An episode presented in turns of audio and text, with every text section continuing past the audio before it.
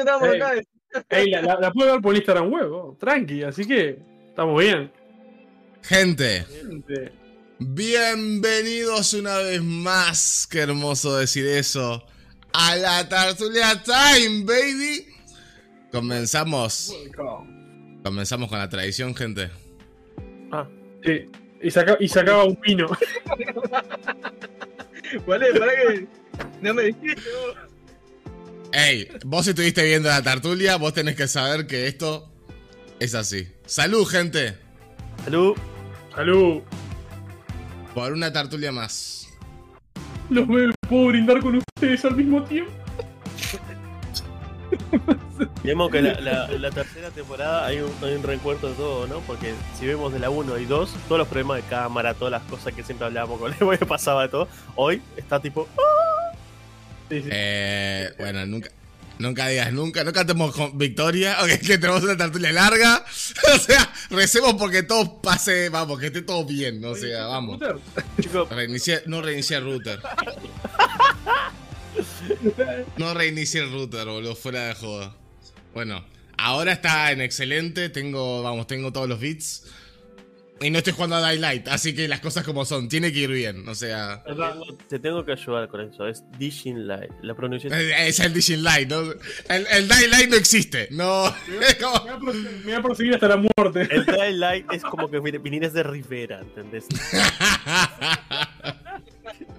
No, no te enseñaba la pronunciación en, en, en, en el anglo, perdón. Yo estudié Pido disculpas. años anglo, así que te tengo que corregir. Es Dishing Light.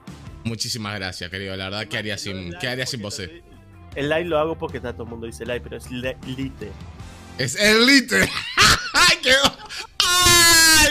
El pecho. Me está haciendo damaje ese te pibe. Críticos, aparte, con veneno, onda, estados alterados, o sea, metiendo ahí. Bueno, como siempre, eh, no hay que ser irrespetuoso, hay que comenzar presentando a nuestro invitado de honor. Señoras y señores, perros también, ya de paso. Con ustedes, Matías Guerrero.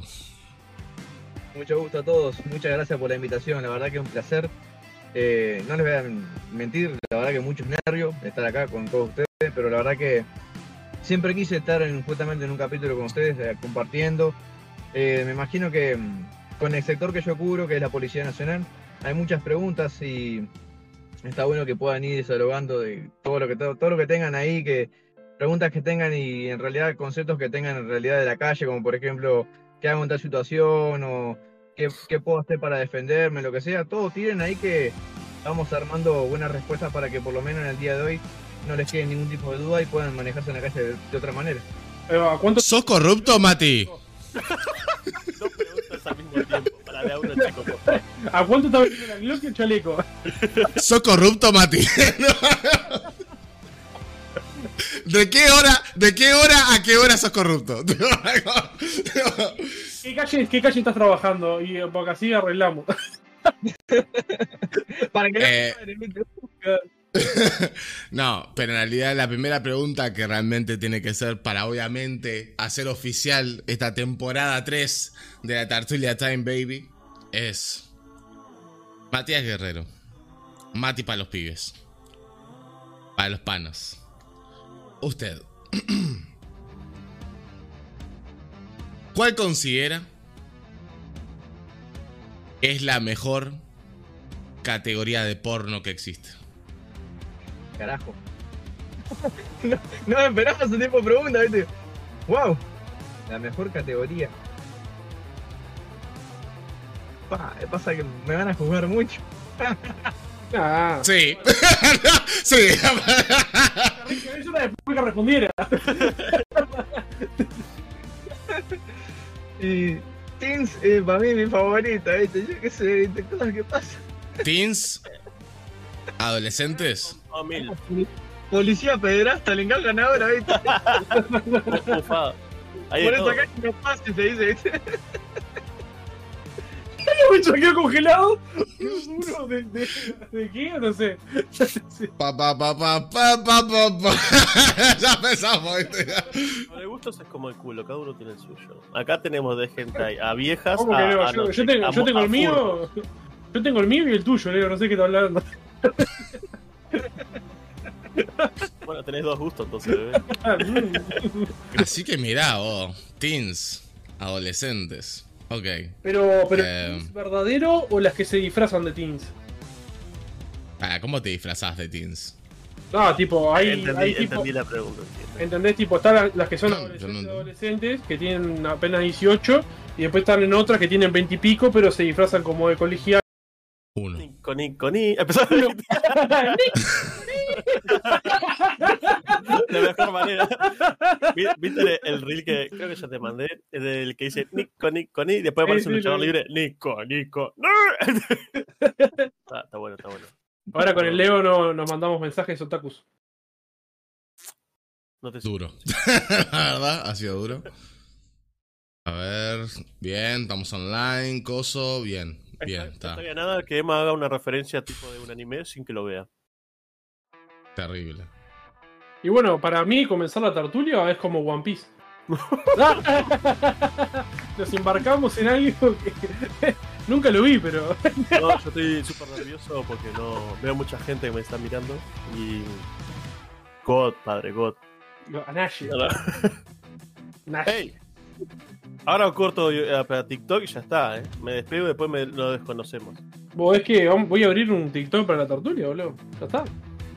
Te dejo abrir. Sabes que en algún momento dije, va a empezar a, va a empezar a ser tan cierto que va a empezar a. y- Dios mío, por favor, no Es que, lo voy a hacer, es que lo voy a hacer, no lo he hecho porque no, no, me, acu- no me acuerdo nunca, pero lo voy a hacer. La puta madre, bro. La puta madre. Mira, mamá, estoy en TikTok. Mira, mamá, desheredame. o sea. Y después tenemos que juntarnos los tres y hacer el TikTok de la canción de Shakira. Uh, cómo queda. Boludo, la canción de. La canción de Shakira ya fue. O sea, ya está. Ya, ya no, ya no es el punto de moda. Eh, ya que te cobre tu casa, ¿verdad? Claro. ¿Y cuál? Eh, bueno, Mati, en realidad quiero que sigas hablando justamente de un tema bastante interesante que estabas hablando con Leo fuera de cámara, lamentablemente, que es el tema de tu vuelta a Twitch. Muchas gracias, brother. Bueno, te cuento. El tema es que eh, en realidad se suponía que se iban a hacer ciertas inversiones este año para poder volver con más fuerza. Y dado que no pude eh, invertir en la computadora, que es justamente una de las metas que tenemos principales, y como bien sabes, siempre estamos averiguando buenos precios, una notebook que justamente me dé la posibilidad de hacer los directos desde el trabajo, porque en realidad en casa casi nunca estoy. Entonces, bueno, vimos los costos, no, no era posible y bueno, me fui por el tema del móvil que dije, está ok, vendo el que ya tengo, invierto un poquito más, que es accesible, y compro un teléfono gaming que me permita justamente hacer los directos, ¿no? Lo que le decía a Leo, eh, a Leo recién es que en realidad no tuve el resultado que esperaba, porque por más que era un teléfono que era recomendado en internet, eh, aparentemente no sé si serán las otras regiones o con otro internet que ande más fluido o qué, pero a mí se me ha sobrecalentado ya eh, en varias transmisiones que he intentado de, con el COD Mobile. Y ayer que estuviste eh, viendo el directo justamente que hicimos el de, un December, eh, se me cayó varias veces. No sé si era por el tema del internet o qué, por lo menos ya no sobrecalentó, pero sí se me cayó por lo menos como 10 veces el directo. Entonces, sí, pa, eso te baja un poco, porque decís, con el otro teléfono que tenía no me pasaba en realidad. Entonces decís, loco, tengo un teléfono del doble de, de tecnología y me está pasando esto. No sabes qué a, a dónde apuntar, ¿viste? Claro. Ahora no, no, no sé qué podría hacer. Si fuera por un tema de hardware, no sé cómo explicártelo, porque en realidad tiene el doble, tiene el último procesador, tiene todo. No le falta nada al teléfono. Y vuelan los juegos, pero cuando pones Twitch y el juego, es como que dice, dice el teléfono, no, no me da la, no me da la capacidad de decir, loco, te tiene que dar. Al otro, al otro sí le daba, porque a este no. Pero No, es que es una lástima y bueno, ya lo hemos conversado justamente también en, en tu chat con Draco, eh, que es que la aplicación de Twitch en sí, en general, es una chota. O sea, eh, para hacer directo es una mierda. Y la- el programa de Twitch mismo, o sea, Twitch Studio para PC, más de lo mismo. O sea, es espantoso. No, no, se, no se banca los juegos pesados.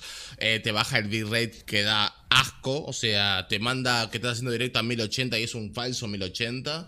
Entonces te digo de que lamentablemente eh, la única forma de hacer stream de una forma de una forma decente, si querés llamarlo, o sea, con un buen bitrate que no se te corte y demás, es con OBS o con alguna consola, porque también los streams de consola van muy bien. Lo he, lo he probado con el Ale, que el Ale Saludo a Ale cuando veas esto. Este, hace stream en PlayStation 4 y la verdad que los streams nunca se le cortan, nunca le baja el bitrate, le va a 60 FPS, es una locura. Tal cual, viste que cuando hago con el, con el Play nunca se me cortaron los directos. Es verdad. Y vos, y vos lo tenés con wifi a la, a la consola, ¿no? No, no, con datos. Con datos encima, una locura. Hace los datos del celu. O sea, y sin embargo, 0-3. No, no, una locura. Es que como te digo, no, no es ni siquiera tus datos, no es. Es el tema del programa que utilizás para controlar el stream. Y la aplicación de Twitch es espantosa, boludo. Yo me acuerdo cuando. Cuando quise probar. Eh, ¿Qué fue que probé en, en móvil? Los Sims y el Call of Duty. Y quería hacer un stream directamente desde el celular. Porque así se podía ver bien y se podía mostrar bien y tal. Y boludo, o sea, el bitrate era un asco, o sea, no, que vamos, que se veía eso, pixel art, ¿entendés? Pero no, era como estaba jugando a los Sims 4 y, y parecía Sim 1, boludo, era horrible. Sí, sí, sí, mal, ¿entendés? Pero no sé, o sea, No digo que ¿No? no, ¿no probaste, Mati, en hacer de- directo por, por YouTube? A ver cómo iba. Hoy está y ver la opción de hacer por YouTube directo. Eh, en realidad lo consideré, pero sinceramente no supe cómo hacerlo. mirá, eh, en teoría tendría que irte mejor. Mucha gente dice que tipo el, directo de YouTube va mucho mejor que Twitch por el hecho de que, bueno, ya en un inicio en YouTube se puede hacer eh, stream hasta 4K, creo. Que acá solamente tenemos máximo eh, 1080. Pero el tema es de que, claro, hay una diferencia abismal. Hay una diferencia abismal y creo que YouTube al final es su peor enemigo. ¿Por qué? Porque YouTube le está copiando a TikTok en temas de tiempos de contenido. O sea, mientras más corto sea el contenido, mejor. Por eso en realidad también eh, le mete tanta publicidad en los shorts y le dice a los youtubers, hey, si haces short, te voy a mostrar más y demás. Que los shorts son como los reels de los reels de, Instagram y los reels también de TikTok y demás. O sea, ya el contenido directamente de TikTok. Pero claro, la calidad de directo es mejor que Twitch. Pero claro, la gente de YouTube no está acostumbrada a ver eh, su creador de contenido y su contenido por tanto tiempo. Entonces al final es como que, eh, como que está mandando señales totalmente raras. Entonces como que, claro, de repente eh, te premia el, el- el contenido corto y, y directamente para tu paladar, pero de repente te premian eh, hacer un contenido largo en directo y la gente no te va a ver porque es como que, ah, no, yo quiero, yo quiero que termines el directo para que lo edites y le hagas un reel, ¿entendés? Y es como que, ¿por qué? Es como que no. Entonces, claro, al final mucha gente le pasa eso, de que hace, ponerle youtubers grandes que tienen 3 millones, 1 millón, 2 millones de seguidores y en los directos hay 10.000 personas, 20.000 personas y es como que, pero no, debería haber más. Y es como que, claro, porque la gente está esperando la versión editada de ese contenido. Exactamente. Entonces, claro, Twitch en realidad en este caso es mejor. eh, o sea, tiene mejor comunidad porque la gente está acostumbrada a ese tipo de contenido, al contenido de en directo. Acá se vería raro que subas un video editado, por ejemplo. Es como que no es el lugar para eso. Sí, sí, sí, sí, sí, tal cual. Bueno, bueno, Warrion, buenos días. Disfrutando del frío, como todos. Estamos todos re contentos. Estamos todos re contentos. Aguante el frío, la concha de su madre. Por fin me desperté sin, ta- sin estar todo transpirado ahí. Vos, pero hace frío, yo tuve que poner aire acondicionado para el teléfono que está sobrecalentado. Bueno, a ver, eh, tu celular está recachondo, ¿qué que te? Yo eso ya no puedo, no puedo ahí modificar ahí, no lo puedo meter, la verdad. Una le mostraba, Este. te juro, tengo los dos cositos del aire acondicionado puestos en el teléfono. eh, sí, ¿no? La- ¿cuál, cuál era el teléfono que, que te habías comprado? ¿Cómo, ¿Cómo es el modelo? Redmi K50, si pasan por cualquier casa de teléfono y quieren pedir un forro, un vidrio, lo que sea, no hay nada. O sea, no hay nada para el teléfono. Y lo que pasa es que acá no se venden los CAS. O sea, ¿dónde lo compraste? En Dim OK. En DIM, ok, tremendo. o sea, anda a, saber de dónde lo trajeron. Pero no, en serio, que acá no se venden los CAS de forma oficial. O sea, Red, eh, mismo Xiaomi, porque es Redmi, es de Xiaomi, y Xiaomi no vende los CAS. eh, Xiaomi vende los, los Xiaomi, la versión Mi, la versión eh, gama alta de Xiaomi, y los Redmi, los Poco, y creo que ya está, ¿no? Sí, ya está. Y no, no te vende la versión SK. Hay algo raro con este teléfono, porque ¿qué pasa?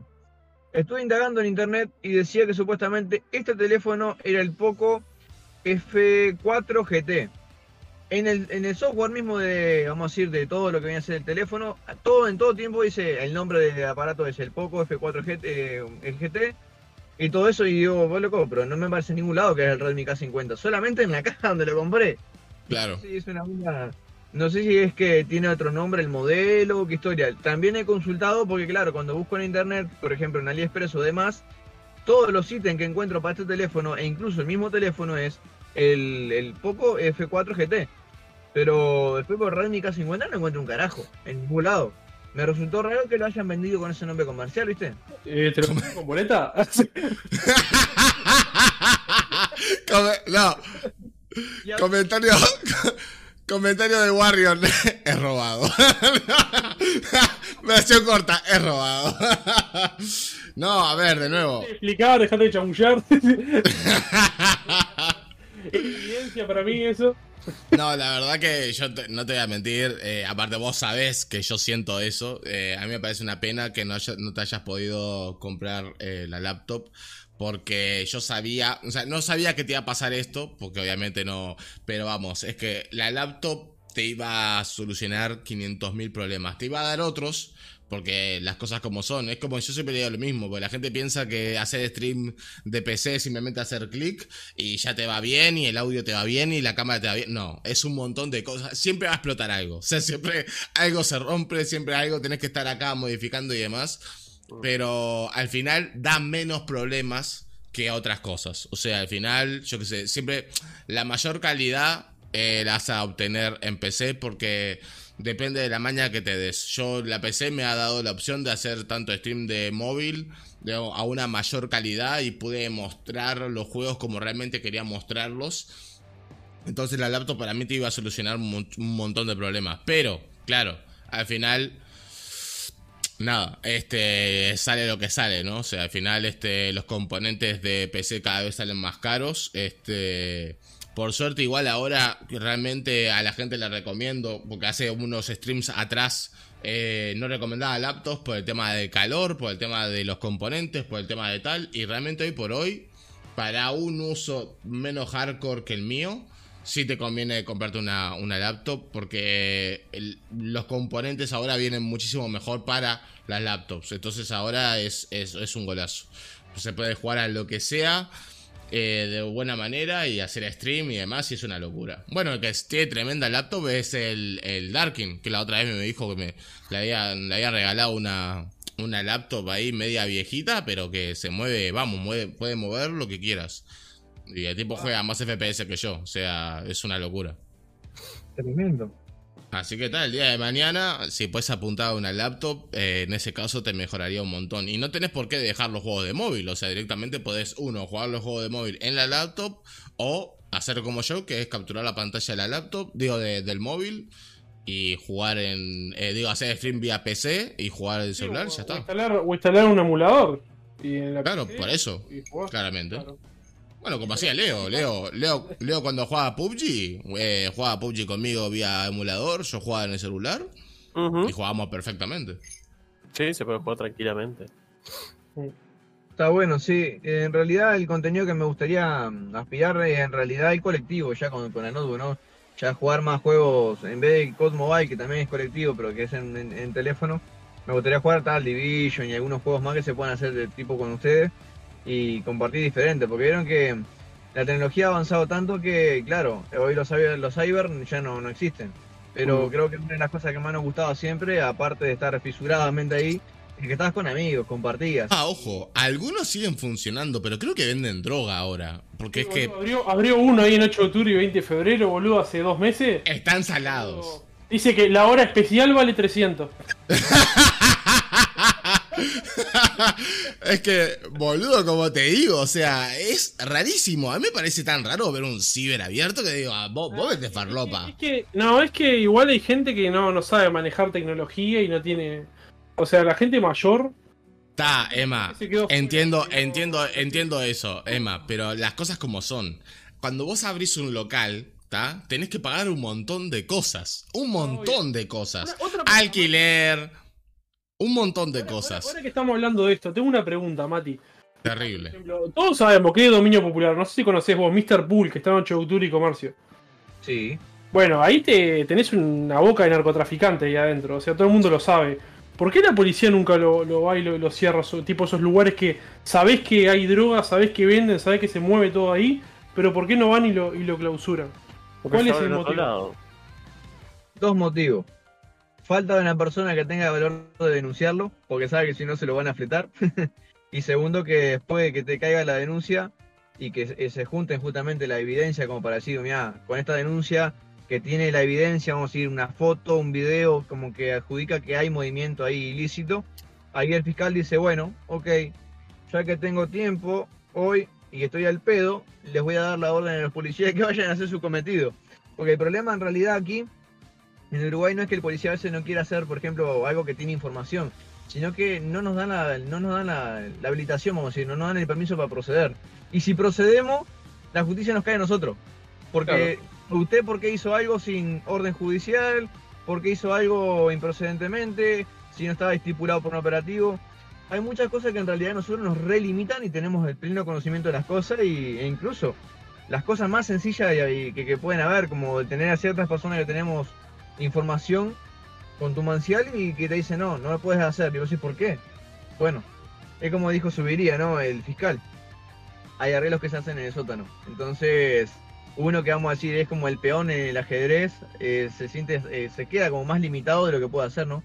Si mal o bien la función es mínima, eh, sabes que puedes hacer algo, pero ese algo no te lo dejan hacer por eso mismo, ¿viste? Y vos Entonces, que. Hay mucha burocracia por detrás, prácticamente. Antes que vos hagas una acción, a menos que esté pasando algo en el momento, puedas accionar. yo creo que hay mucha corrupción en ese sentido, ¿viste? O sea, la, la- apoya- apoyan la corrupción en la burocracia. O sea, Claro, o sea, siempre hay, vamos a, vamos a en la realidad, o sea, la seguridad y la delincuencia es un negocio. Tiene que haber delincuencia para que exista justamente la seguridad.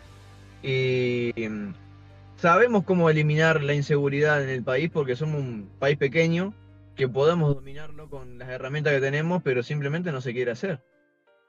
obvio. Porque hay un beneficio tras de eso.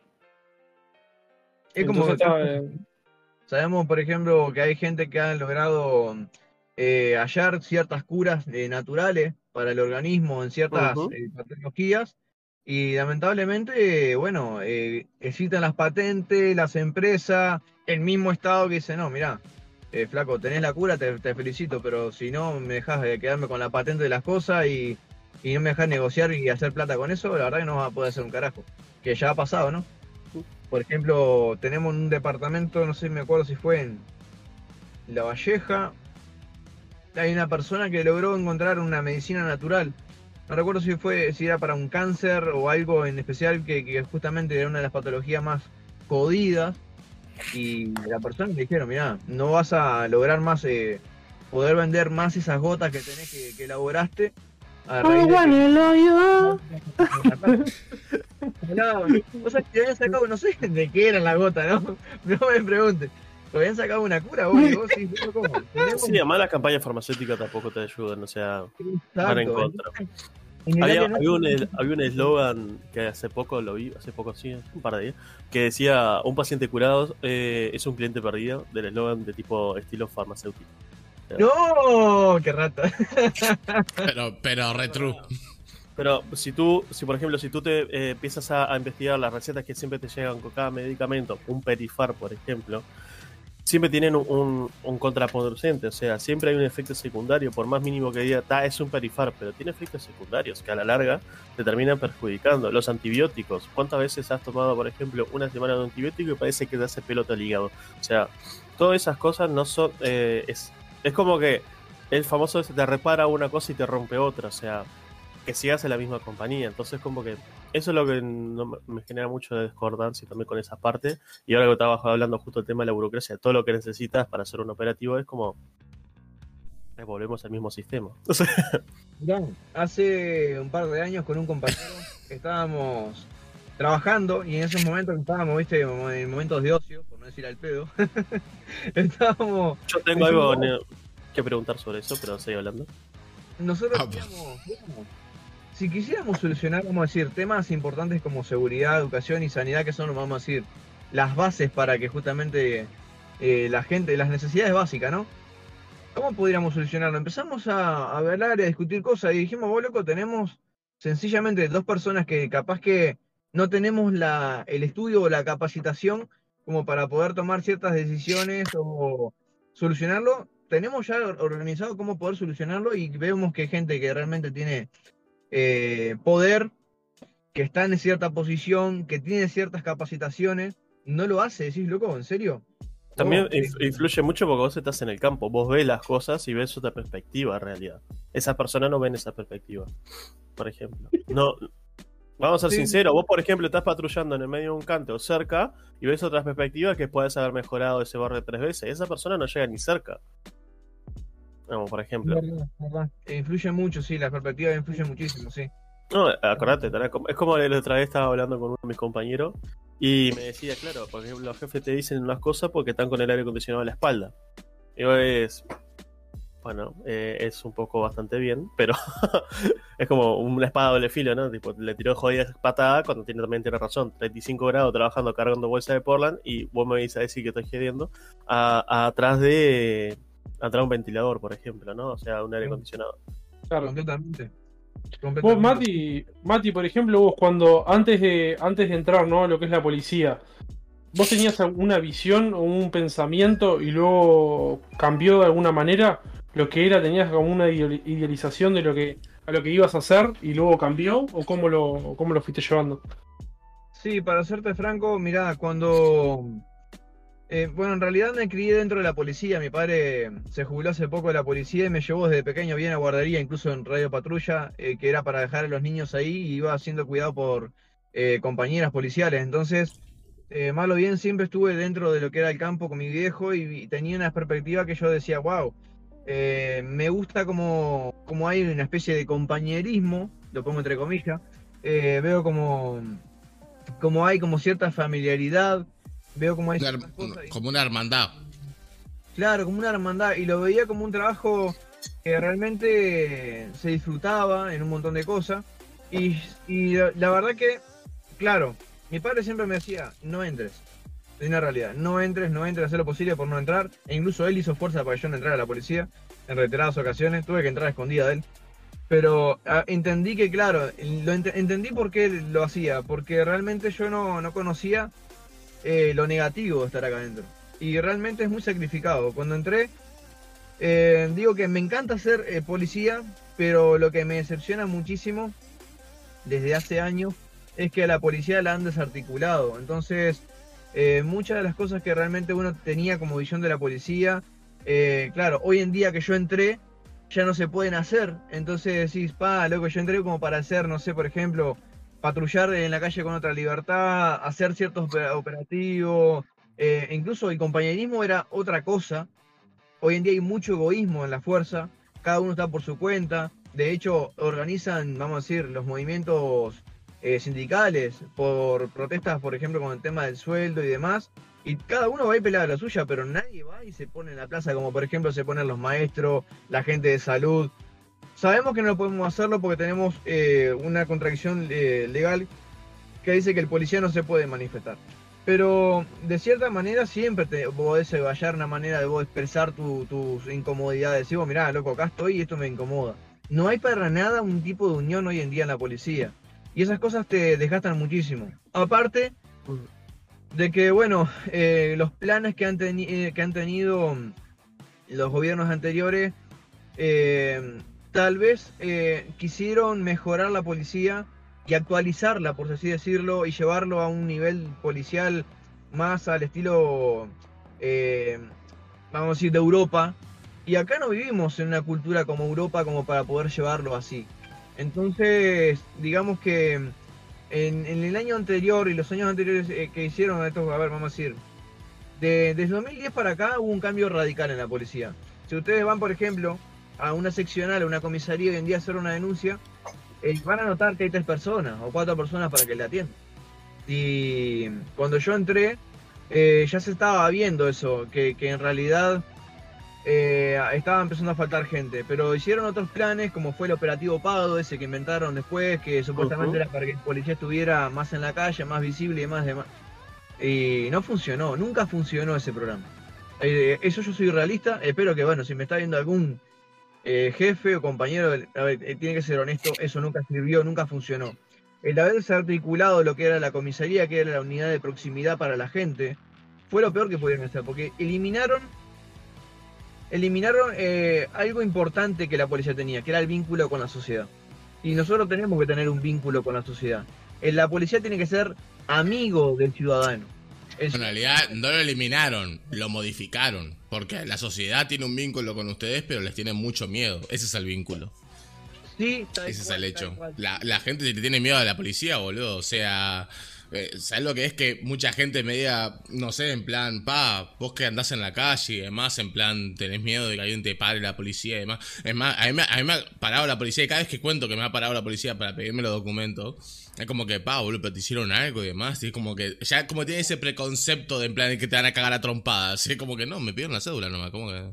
Ya está. sea, es muy triste porque es verdad, eh, eh, muchas cosas hemos cometido errores nosotros, eso hay que ser realista, hemos cometido negligencia y muchas imprudencias, eso es verdad, pero también eh, lo que era la proximidad que tenía el policía mismo con el ciudadano ha sido muy afectada, muy afectada, porque, bueno, eh, al haber eliminado la, vamos a decir, la concentración de policía en, en- una comisaría, eliminó la cercanía de policía en la jurisdicción.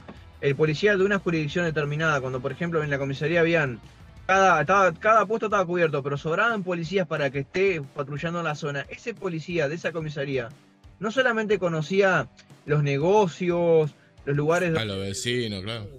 conocía, conocía al ciudadano, porque tenía el tiempo para conocerlo, e incluso no se sorprendía del delincuente, porque ya lo conocía. Después, era muy Mm. fácil de, de- de detectar un delincuente que no era de la zona, porque decís, yo conozco esta jurisdicción, este delincuente no es de acá, ¿qué está haciendo? Pero hoy en día, con todo esto que hicieron, ese programa nuevo que inventaron, al policía lo cambian de zona todos los días. Es imposible que el policía tenga un conocimiento de la Claro. sociedad y que pueda hacer un, rele- un relevamiento logístico como para decir, va, el ciudadano me conoce, se anima a hablar conmigo, sabe cómo soy como persona. Porque es verdad, yo como les dije, nosotros hemos cometido tanta imprudencia y tanta negligencia que es verdad, yo tengo compañeros que la- lamentablemente eh, han tenido tantas malas experiencias o viceversa, que después cuando se van a aproximar a una persona ya van con una actitud más represiva. Eh, en el caso mío no.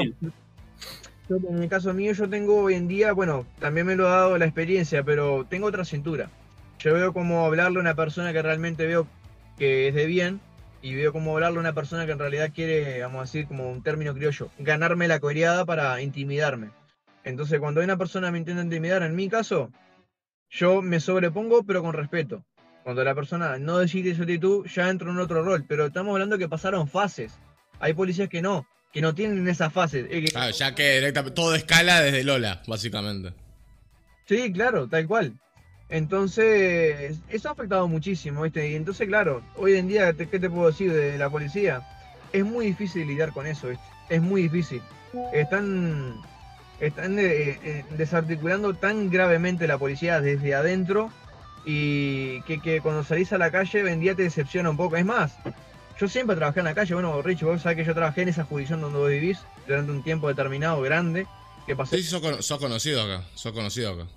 Me han contado cosas. Wow.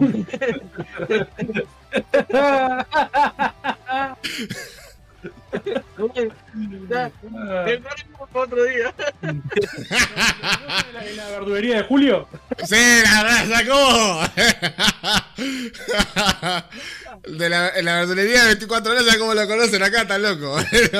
Saben cuándo cobra el aguinaldo, saben todo. Pone, esa pistola tiene historia en el barrio. En mi defensa, en mi defensa, al que le tiré el, el salame en aquella vuelta, en aquel negocio ahí en Punta Rile, lo tiré porque el loco me lo estaba vendiendo mal. El loco me estaba tratando feo.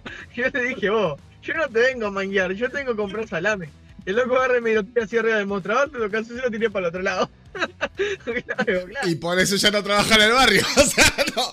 no, no. Bueno, Sí, Está, ah, digo, igual al respecto hay un gran destrato hacia el policía también.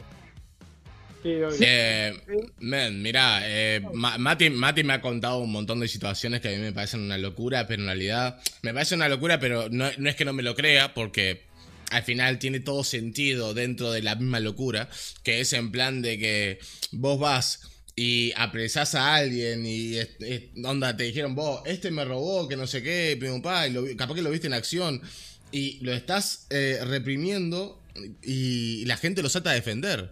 O sea, de- de- defienden al delincuente. Abuso, abuso de poder, abuso de poder. Y, y la, y la gente y cla- y la, y la gente empieza a grabar. Si le doblas un poquito más de más el brazo y ya. Ah, Es un niño, es un niño. Y es como que, pero boludo, me llamaste vos. es como entender lo que voy. O sea, es como. Y, y bueno, y la, y la gente que te dice en plan de que. Ah, yo, a mí si me pasa algo, yo ya no llamo a la policía. Le digo. Entonces, ¿a quién vas a llamar? No, si no llamas a la policía, ¿a quién carajo vas a llamar? O sea, ¿a qué? ¿A, a los narcos? No entiendo. Nico, Nico, Nico. Y muchas veces me he dicho, bueno, a ver, eh, me llamás para que proceda en defensa tuya porque te acaban de renovar el negocio y porque en realidad la persona no decide su actitud y eh, atenta contra la integridad física y yo me defiendo no eh, alevosamente, eh, saltás a defenderlo, estás haciendo resistencia al arresto. Es una cosa, la próxima vez llama a Batman. Que te diga una cosa, que ojo con el Batman que llama, porque si llama, llega a llamar a Pattinson, lo va a matar a palo.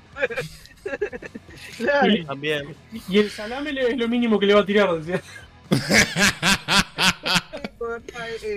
Bueno, a un compañero le pasó una mala experiencia y me dio pena, de verdad me dio pena, porque es muy normal. Ahora después le voy a contar un simulacro que yo perdí, justamente me enseñó mucho en eso. Eh, mi compañero fue por una llamada de violencia doméstica de una casa y lo clásico, una mujer y un hombre discutiendo, normal. Eh, entonces, claro, suena marginal y lo que puede pasar de todo. Entonces, Pausa. ¿Normal? hombre, hombre, Es que. hombre, mujer discutiendo, normal. La cosa de todos los días. Las llamadas que más entran hoy en día y que son prioridad número uno para la Policía Nacional hoy en día son la violencia doméstica. Saltan más, problemas y más llamados por violencia doméstica que por un robo. Eh, para que tengan una idea, de 10 llamados que hacen al 911, 8 son por violencia doméstica. Los ocho soy yo, Mati. Me están cagando a palo. me están cagando a palo, boludo. Y hay una gran controversia, eso porque le doble moral, porque llaman, denuncian, después retiran la denuncia. Como que. Ah, pero Leo, es que no es tan sencillo eso. Mirá cómo sabe el Leo, ¿eh? Claro, es que vos imaginate, la mina en caliente lo denuncia, después te hace el mate y te dice, a ver. No, a ver, ¿cómo, me- cómo, vas a, ¿cómo vas a denunciar a mí? Que no, con ese acento, claro, boludo. O sea, es que, claro, boludo. Muchacha, vení. Perdón, cara. Traté muy fuerte, cara. Mano, pero que cara. Claro, boludo. Llega la policía y la mina está. No, no, me así todo. No, mala mía, mala mía, eh, me equivoqué, llamé en caliente, perdón. Te cierro la puerta. Pero todavía está cara. Una vuelta, me sentí con el compañero, entra este puesto adentro, y resulta que agarra y dice, bueno, eh, ¿qué, qué le pasa señora? ¿Está, está en peligro? Sí, estoy en peligro. Ponele, Pablito me quiere, me quiere matar. Está, va a reducir a Pablito, porque Pablito se supone que estaba agresivo, tenía un cuchillo, todo. Cuando mi compañero va a intentar reducir a Pablito, Marta, no es la madre de Superman, es otra Marta. Vos, caza un, un sartén con aceite hirviendo y no se lo tira a todo mi compañero arriba y lo quema a vos, completo. Desfiguró a mi compañero. Decís, loco, tampoco, o sea, era que mi compañero estuviera agrediendo al tipo y nada, solamente los tenía esposados. Y se fue con una lesión que le queda marcado de por vida. Cosas así, mirá, son las que han pasado montones. De hecho, en el simulacro que yo perdí, que lo que le quería contarles, que realmente, bueno, fue todo bueno, porque a raíz de que perdí, aprendí que tengo que ser muy imparcial en esto. Voy a, entro a una casa, eh, porque se suponía que justamente una mujer era agredida por un hombre, y lo clásico que pensé, a ver, el hombre está pegando a la mujer. Entonces, automáticamente voy a reducir al hombre y la mujer saca un arma y me la pone en la cabeza. Y me dice, perdiste. Y dije, pa, me rompió todos los estereotipos que tenía en la cabeza. Me lo rompió todo. Pues dije, carajo. No pensaba que me podía pasar eso. Pero hoy en día, que estoy después con 10 años en la policía, les puedo decir que eh, hoy en día eh, se puede considerar que hay mayor violencia por parte de las mujeres que por parte de los hombres. Y eso está estadísticamente comprobado. Ah, eso sí, lo, hablamos muchas veces, que es más invisibilizada. Te lo digo por experiencia propia. Cállate, vos porque le las atás primero. no, no, pero ya, te cuento, te cuento una Mati para, para contarte para que vaya a agarrar el tema este. Yo hace tres semanas con él estaba en la plaza con un amigo. Y bueno, estaba en la plaza y, y en una punta de la plaza había una pareja, un hombre y una mujer. El tipo, la mina llorando y el tipo como gritándole, la mina sentada llorando y el tipo como gritándole, reclamándole. Se que la mina lo había, lo había cagado, lo había guampiado y tal, el tipo estaba requemado. Y tipo, toda la plaza, eh, habían como 15 personas, todos mirándolo, tipo, nadie se acercaba. Agarré, fui yo caminando hasta ahí, agarro, le digo, loco, agarro así, te le toco el hombro, le digo, che, ¿te puedo hablar contigo un segundo? Me dice, sí, sí, dale. No sé qué, le digo, oh, no, no, no gilies, le digo, no gilies porque te vas a meter un problema del pedo, le digo, está todo el mundo mirándote, le digo, te vas a terminar pegándole a alguien por algo que ni siquiera vale la pena, te vas a andar metiendo en un quilombo y te está mirando todo el mundo, le digo, mira lo que estás haciendo. El loco me dice, está, gracias por venir a hablarme y por, por venir a decirme las cosas, que esto que lo otro. Me fui. Agarro, después con mi amigo voy a dar la vuelta ahí por 8 de octubre y propios. Voy y el tipo en una, antes de eso, ¿no? Se había ido, el tipo se fue caminando rápido y la mina apenas se levantó y salió corriendo la atrás. O sea, te das cuenta que las relaciones esas tóxicas, ¿viste? Horribles. Y voy cuando mi amigo, cuando voy a dar la vuelta para volver a mi casa, veo que estaban en la otra esquina de, Locoso ahí parado y puteando. Paso yo así con mi amigo, me mira, me dice, ah, seguimos. me chupa un huevo, le Le dije así de una. Y si me viene, y si me viene arriba, y te encajo una piña y lo dejo tirado. Porque es así. o sea, yo voy y hice lo que tenía que hacer. Pero yo, eh, en ese sentido, tengo la cabeza muy abierta a todo lo que pueda pasar. En ese sentido, porque no me, no me limito a nada, sé las cosas como son. Y en realidad, realmente, velo por la gente que yo quiero y por mí. Y la cercana. Yo ya no me meto ni, ni me complico por gente que sea ajena. Yo la verdad que me pongo a pensar. Buenísimo, Leo, está buenísimo. Eh, me pongo, yo la verdad que me pongo a pensar a veces en el tema, por ejemplo, de lo que es la policía, lo que son los bomberos, lo que son los rescatistas. Gente que, que se pone en peligro por gente que ni siquiera conoce y que a veces mismo después la critican. Y yo digo, la puta madre, yo la verdad que no ni en pedo lo haría. No considero que vale la pena. Yo no, no, no. Eso es uno de los vamos a decir, eh, factores que uno vive completamente acá. Eh, yo en realidad pensé que cuando entrara iba a ser mejor recibido por la sociedad. Y te juro que hoy en día podría considerarme como la primera película de Rambo cuando el tipo regresa de plena guerra que era repudiado. Bueno, literalmente somos tan repudiados con el uniforme que yo te puedo asegurar que de 10 personas, 7 eh, o 8 nos miran a la cara y, con desprecio. Y vos decís, pa, loco, qué mal, qué mal, porque eh, no, no es justo, ¿viste? Decís, vos, loco, yo no, no te hice nada. Ahora, vos te sacás el uniforme, enfrentas a esa persona y te habla como si nada y... Es el uniforme en realidad lo que le tienen repudio. Vos si loco, soy la misma persona. no, igual es ridículo es ridículo porque, a ver, sé que, o sea, no tiene mucho que ver, pero tiene que ver mi viejo, ¿está? A mi viejo, eh, a mi viejo no le gusta la policía. Pero no le gusta la policía por un, por, un algo que es ridículo y no, no es justo hasta cierto punto. O sea, mi viejo, por ejemplo, piensan que, piensa que todos los policías son racistas. En plan, porque sos negro, te van a parar, te van a meter en la cárcel sin preguntar y todo eso. Y vos decís, Viejo, escúchame.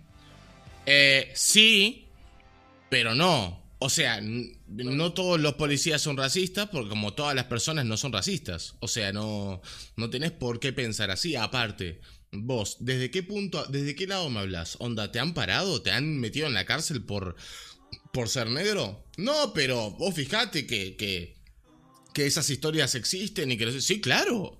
En algún momento, en algún lugar del planeta, a alguien lo están tratando racialmente mal. Pero no tiene por qué ser en plan, porque toda la policía, o sea, yo lo siento, pero si te para la policía, vos lo que tenés que hacer es actuar como una persona normal y contestar las preguntas y ya está. Pero mi viejo, por ejemplo, siempre optó por el tema de ser como, bueno, como vos decís, eh, reaccionar desde Lola ya mal, ¿viste? Como en plan de, bueno, sí, ¿por qué me parás? ¿Y por qué te tendría que dar mi documento? Es como que, y vos decís, pará, loco, o sea, digo, capaz que el tipo está, está buscando a alguien y te quiere preguntar algunas cosas nomás por si viste algo, lo que sea. Y tal cual, o sea, bueno, a mí me pasó, nada que ver, pero me pasó de que estaba trabajando en el teatro, como siempre, porque vivo ahí. Perdón, nada. sa- Saqué, sa- saqué veneno al pedo. O sea, pero bueno. No, otra más. sí, sí, sí. Estaba ahí trabajando en el teatro y de repente eh, la gente, la- los compañeros fumando afuera, porque siempre están fumando afuera, eh, fumando afuera, me llaman, ¿no? Me llaman de la puerta y dice, Richard, te llaman. Miro para afuera y está la policía. Y digo, "Ah, bueno. Cierro la voltería, coso, salgo. Digo, sí, ¿en qué le puedo ayudar? Me dice, no, te quería preguntar si podía ir al baño. Yo, tipo, ¿qué? ¿Eh? Digo, sí, por supuesto, adelante. Y tipo, la- los acompañé hasta el baño y todo, no sé qué, pa. Y después voy a hablar con mis compañeros y le digo, ¿por qué no lo dejaste pasar al baño? No entiendo. Me dice, no, no, me dijeron de que si podía hablar con alguien de adentro y tipo, onda, te señaló vos, tipo, onda. Pero, ¿qué pasa? Cuando pensaron eso, me quedaron mirando en plan, no sé, no sé, tipo una onda. ¿Por qué quiere hablar contigo? Me da en plan, wow, la, la mina solamente quiere ir al baño, ¿entendés? Imagínate si yo hubiese sido mi padre y si salió y decirme una onda, ¿qué querés? ¿Qué? ¿Porque soy negro? ¿Entendés? Nada que ver, la mina quería ir al baño, nada que ver, ¿entendés? Es más, la piba de policía se representó re bien, onda, no, me mandaron para acá. Voy a estar, eh, ¿cómo es cuando eh, patrullando? Voy a estar patrullando por acá, que no sé qué, quería presentarme, soy la oficial tal, no me acuerdo el nombre. Eh, soy la oficial tal, por cualquier cosa, si necesitan algo. O sea, re bien la piba, ¿entendés? Digo, vos, eh, el baño es público, cuando quieran pasar, no, no me tienen por qué pedir permiso a mí, entran y ya está, y tipo, ¿entendés? 10 de 10, o sea, está haciendo su puto trabajo, o sea, no sé. Entonces, claro, viste, es como que ese preconcepto que tienen algunos, que es como que, bueno, a ver, yo me mato de la risa, pero siempre lo he contado, ¿no? A mí, manejando, yo llevo manejando muchísimo menos tiempo que mi novia, está muchísimo menos. Y ahí me ha parado la policía para pedirme los documentos dos veces. A mi novia, cero. Ahora, vos podrías decir, ah, es casualidad. Sí, pero no. o sea, a ver, las cosas como son. Que no pasa nada. O sea, a ver, ya sea por casualidad, por... Eh, ¿Cómo se llama esto? Por... eh, ru- por rutina, por lo que sea. No pasa nada, ¿entendés? O sea, aunque a mí me vea una persona racista o lo que sea y me pare, el- y me pare el coche y me diga documentos y no sé qué, yo por suerte tengo la dicha de tener todo en regla. ¿Entendés a lo que voy? O sea, aunque me paren, no me van a hacer nada, porque tengo seguro, compré el coche, soy el puto dueño y tengo mi licencia, no tengo ninguna multa, ¿entendés? Es más, a propósito, que esto no se sabe. Eh, no, se sabe ustedes, es- ellos sí lo saben. A mí me multaron hace poco, me- me multaron por pasarme una, una luz roja. Y pagué la multa, pero vamos, sin, sin chistar. Dije, ¿cómo? ¿Que tengo una multa? Toma, ¡pum! Y la pagué completa. Pero si hay algo que a mí me identifica, que yo manejo como un puto dios. Abuelo, pero un dios. Ergo, yo no te paso una luz roja ni porque me esté persiguiendo la patrulla más fuerte. O sea, vamos, que no te paso una luz roja ni porque me hayan disparado. Así nomás te lo digo. Yo en, lo que es la calle respeto absolutamente todo. Entonces me parecía raro. Entonces lo que hice fue pagar la multa, pero impugné en plan, esto no está bien. Y ayer me llamaron de la intendencia y me dijeron, por favor, venga hacia aquí, que necesitamos hablar con usted. Fui hacia la intendencia y me dijeron, hemos visto de que usted en realidad estaba pasando por una luz amarilla, pero eh, cuando cambió a roja, este, usted eh, todavía estaba en la intersección, obviamente aceleró para pasar la intersección rápida, pero en realidad cruzó bien. Así que le vamos a hacer la devolución de su dinero. Así que vamos, imagínate si no pararé para dar absolutamente todo arriba de la mesa. Entonces, claro, yo, yo no tengo ningún problema que me, que me pare la policía para pedirme los documentos. Yo te los doy, si te- vamos, ¿estás loco? Por algo estoy acá, por algo pago, entonces no pasa nada, ¿entendés? Pero digo, mi padre en ese caso, digo mi padre para dar un ejemplo, porque hay un montón de gente que piensa así, pero mi padre, por ejemplo, ya si lo para la policía, ya como que, ah, y claro, te ven negro, te ven manejando y es como que, ah, este robó un auto, ¿entendés? Nada que ver, ¿entendés? O sea, digo, obviamente, sí. Yo llamo más la atención ¿tá? en lo que se llama la imagen social típica. Llamo más la atención en un cero kilómetro yo que mi novia. ¿tá? Las cosas como son. Vos ves a mi novia, blanquita, rubia, eh, cheta de punta carretas en un cero kilómetro y decís, es lo correcto. O sea, la imagen concuerda. Ahora, me ves a mí, un negro trajeado gigante en un cero kilómetro y dice, acá, acá yo no paso. O sea, acá, acá hay algo... A ver, o sea... Como cuando nos bajamos, cuando nos bajamos para la premiación de Twitch, que estaban los dos cuidacoche y ninguno se acercó a pedir moneda.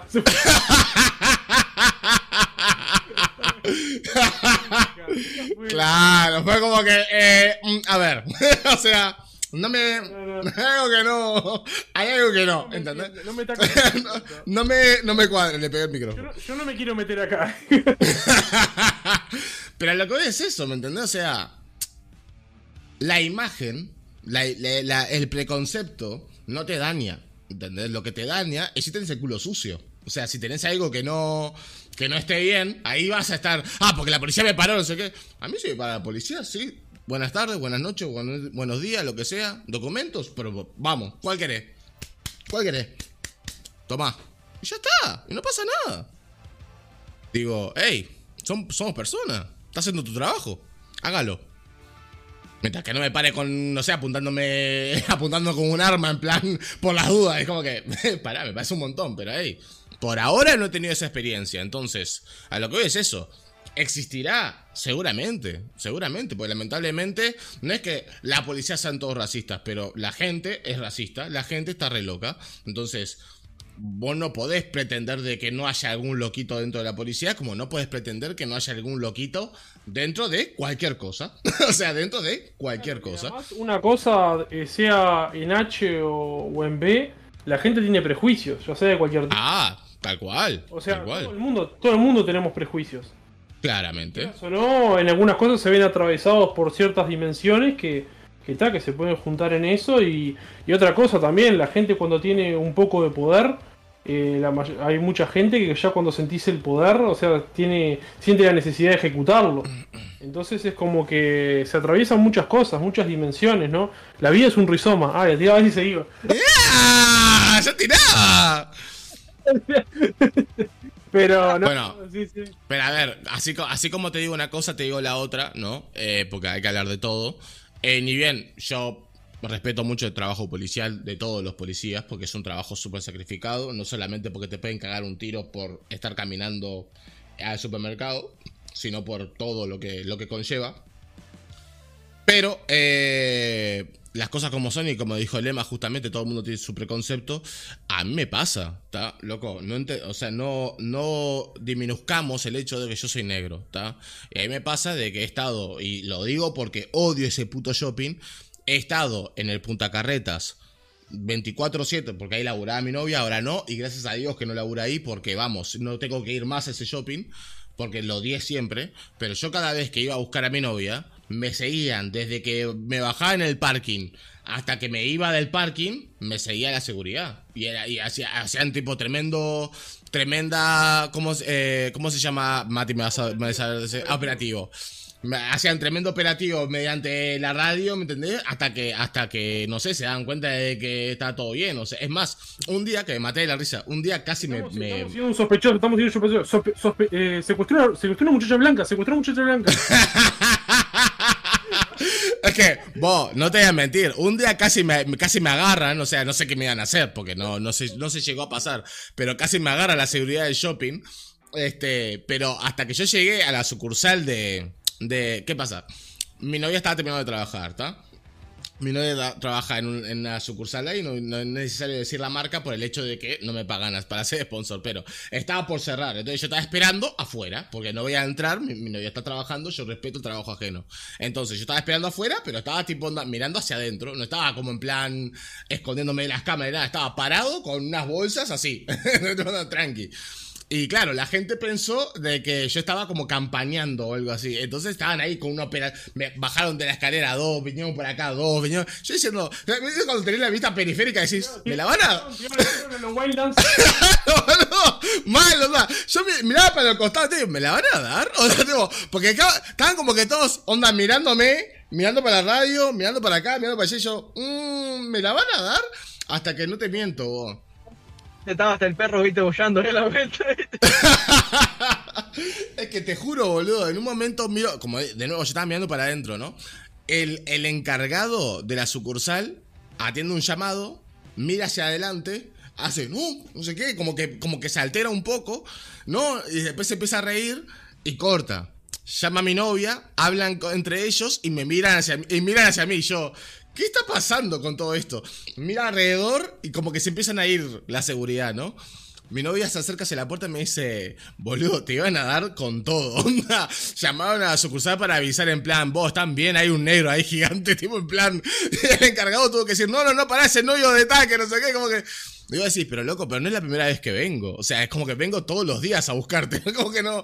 Pero tal cual, ¿entendés? Como que. Y ta, me, tengo que reír. Porque ¿qué quieres que te diga? En plan, ta, no pasa nada. Entiendo que soy el único negro que claramente está dentro de este shopping. Entonces, claro, es como que un poco, hey.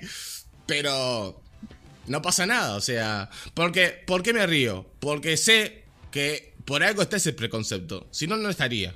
Las cosas como son, o sea, entiendo de que capaz que soy el único negro que está a esa hora en ese shopping, pero capaz que vino uno de mañana y te robó, sí. ¿Entendés? Tipo, ahí la, la han dado, vamos, una terrible onda.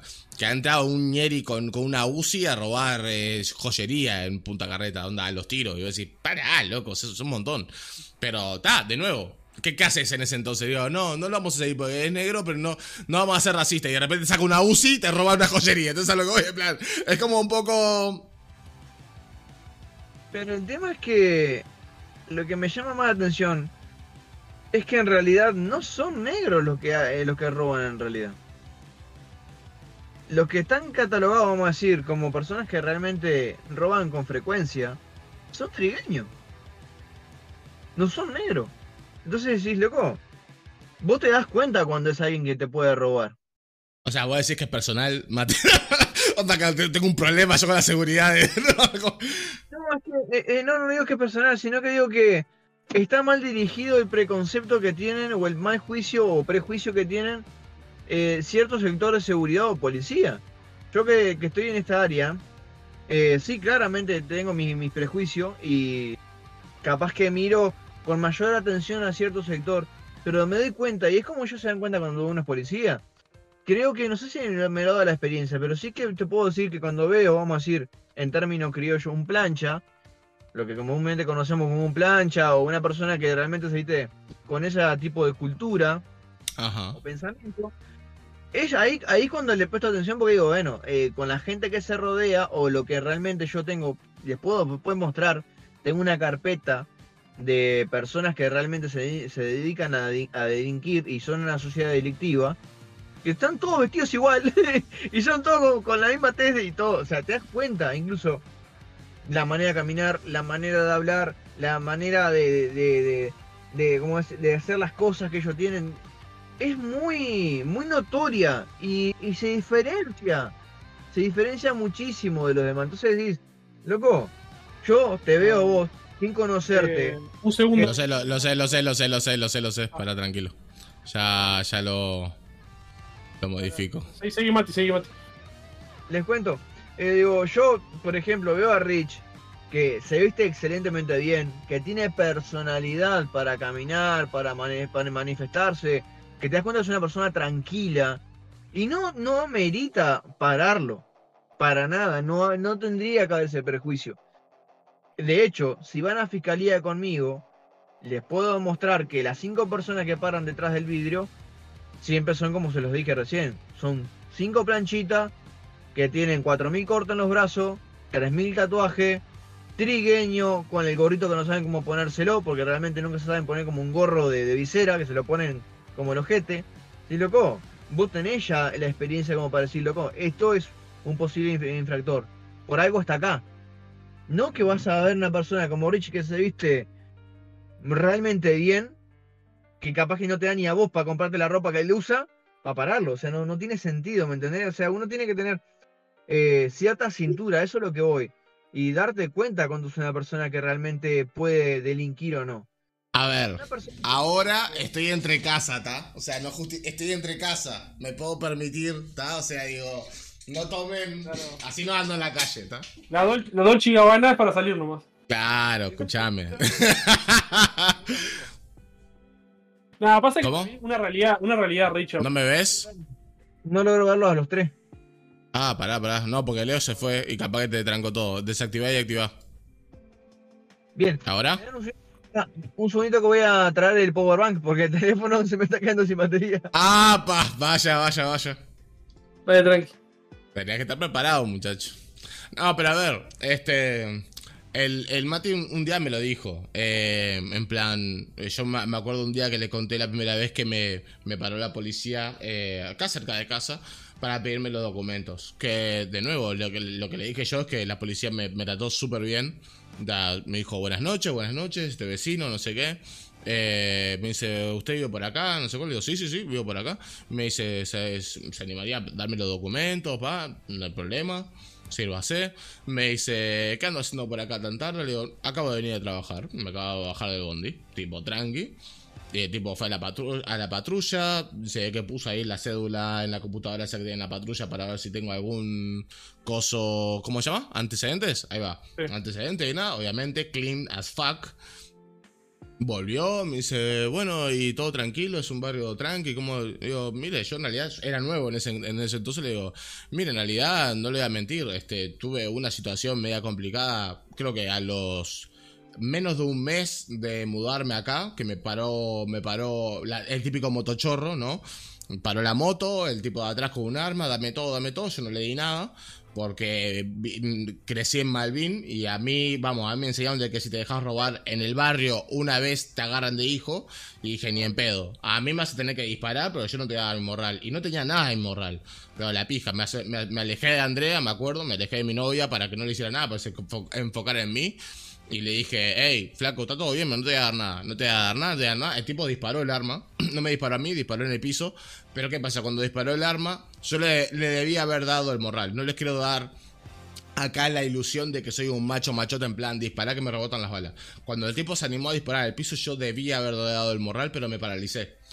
Me paralicé del, miedo, de la situación y demás, me paralicé y simplemente levanté las manos y dije, no pasa nada, tranquilo, tranquilo, calmate, calmate. Y solamente repetía eso hasta que el de la moto se dio cuenta de que no iba a reaccionar. Eh, eh, se dio cuenta de que el compañero que tenía el arma no se iba a acercar a mí para sacarme el morral, así que dijo, vos, vámonos, vámonos, que ya demoraste mucho, vámonos. El tipo se, levantó, se subió a la moto, me puteó y se fue. Esa fue la interacción. Le conté esto al policía, el policía me dijo, fa, qué lástima que hayas tenido eh, esa situación, lo denunciaste, le dije, sí, sí, sí, eh, fuimos enseguida a la comisaría, lo denunciamos, ya quedó denunciado, y dice, ah, bueno, está, este, esperemos que no vuelva a pasar, que no sé, no sé cuánto, me devolvió los documentos y me retiré a mi casa. Esa fue la interacción. Y cuando se lo conté a Mati, Mati dijo un poco lo mismo que acaba de decir, en plan, qué raro, porque vos no tenés el perfil como para que la gente te ande parando. Te dijo el nombre porque voy, lo sigo y le no, pará, Mati, pará, pará. Ya se, ya se iba a poner, ya se iba a poner Farruko en plan, no, decime el nombre que voy y le, le, le pido una explicación. No, no, no, no es que no, no necesito que la gente se justifique por el hecho de por qué me para.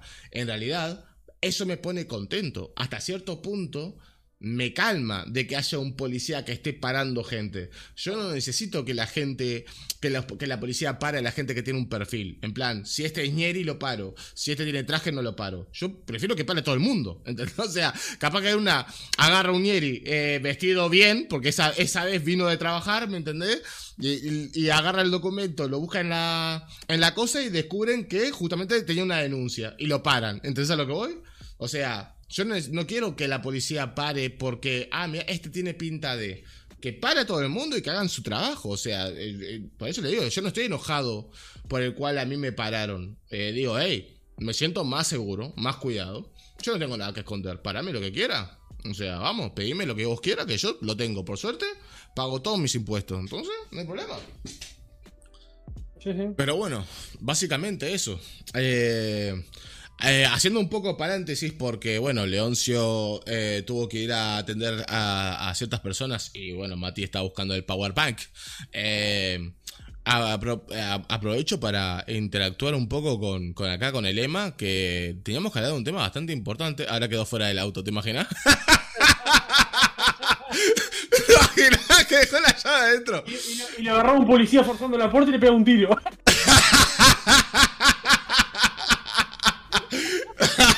Épico, boludo, sería épico. Eh, mal, boludo. eh, el podcast del año. Está loco. Eh, no, lo que quería decir es que, primero que nada, eh, súper contento por volver a la tertulia. Eh, creo que hace unos. ¿Cuántos meses que no estamos con la tertulia? ¿Seis meses? ¿Cuatro meses? ¿Algo así? Seis meses, no, no sé si tanto. Puede ser, ¿No? sí. Más o menos. O sea, hace un montón de tiempo que no estábamos con la tertulia. Yo te digo, yo te digo exactamente. Dale, dígame. Mientras usted busca eso, eh, quería decir de que han cambiado un montón de cosas. O sea, no, no puedo decir que hemos crecido, aunque en realidad sí, por el hecho de que, loco, estamos haciendo un podcast matutino ahora. Han cambiado un par de cosas. Sí, más o Para la gente. Cinco, cinco- meses más o menos. Cinco meses, mira. Le pegué. Le pegué en el palo. episodio, el episodio 19 lo subimos hace seis meses. Está loco. Hicimos el 20, pero medio juntito ahí, más o menos. Sí, Sí. bueno, seis meses. Sí. Como te digo, vos, este, un montonazo de tiempo, demasiado, la verdad. Pero en estos seis meses han pasado un montón de cosas, eh, tanto buenas como malas. Pero hemos crecido un montonazo, primero que nada, para hablar un poco de, de- de- del crecimiento y del cambio que hemos tenido. Eh, Emma. Déjame decírtelo, porque creo que siempre está bueno que te lo diga otra persona, porque en realidad es como que eh, eh, eh, otra persona que está afuera te está viendo, ¿no? Entonces como que presta más atención a, todo eso, pero has cambiado un montonazo con respecto a que, loco, te veo en Full HD, primero que nada, te veo ahí con el bridging a tope. eh, has crecido no solamente por tema de comprarte un equipamiento nuevo y mejor, sino que no sola- o sea, ahora sos creador de contenido, como quien dice. O sea, antes, es que en, realidad antes no lo eras. Antes no, no, No, no. simplemente estabas acá con nosotros, acá en el podcast, pero ahora tenés tu propio canal de Twitch, tu propio canal de YouTube. O sea, bueno, en realidad antes sí eras creador de contenido, pero no eras streamer, en realidad. Claro, era Claro. podcast y tal, era contenido de, tal, de psicología.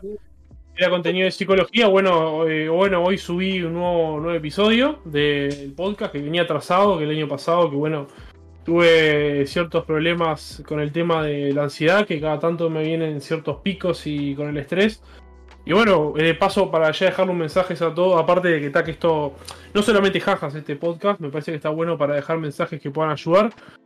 Que cuando, bueno, si sienten que tienen que parar, si sienten que no dan más, si sienten que, que está complicada la cosa, bueno, paren. Es necesario. Eh, yo llegué a un punto de que dije, "Wow, no, no puedo con esto. Y, tal, y bueno, busqué la ayuda correspondiente, eh, paré. Después, por suerte, la verdad que también agradezco mucho tener el grupo de amigos que tengo al lado, que eso es muy importante. A pesar de, bueno, hace poco me había atacado la semana pasada el tema de, de lo la ansiedad y no poder dormir de noche.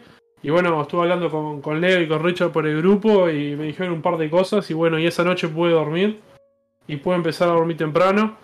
Y tener gente que te apoye, que te pueda entender, que te pueda ayudar, que te pueda acompañar, es un pilar fundamental, la verdad.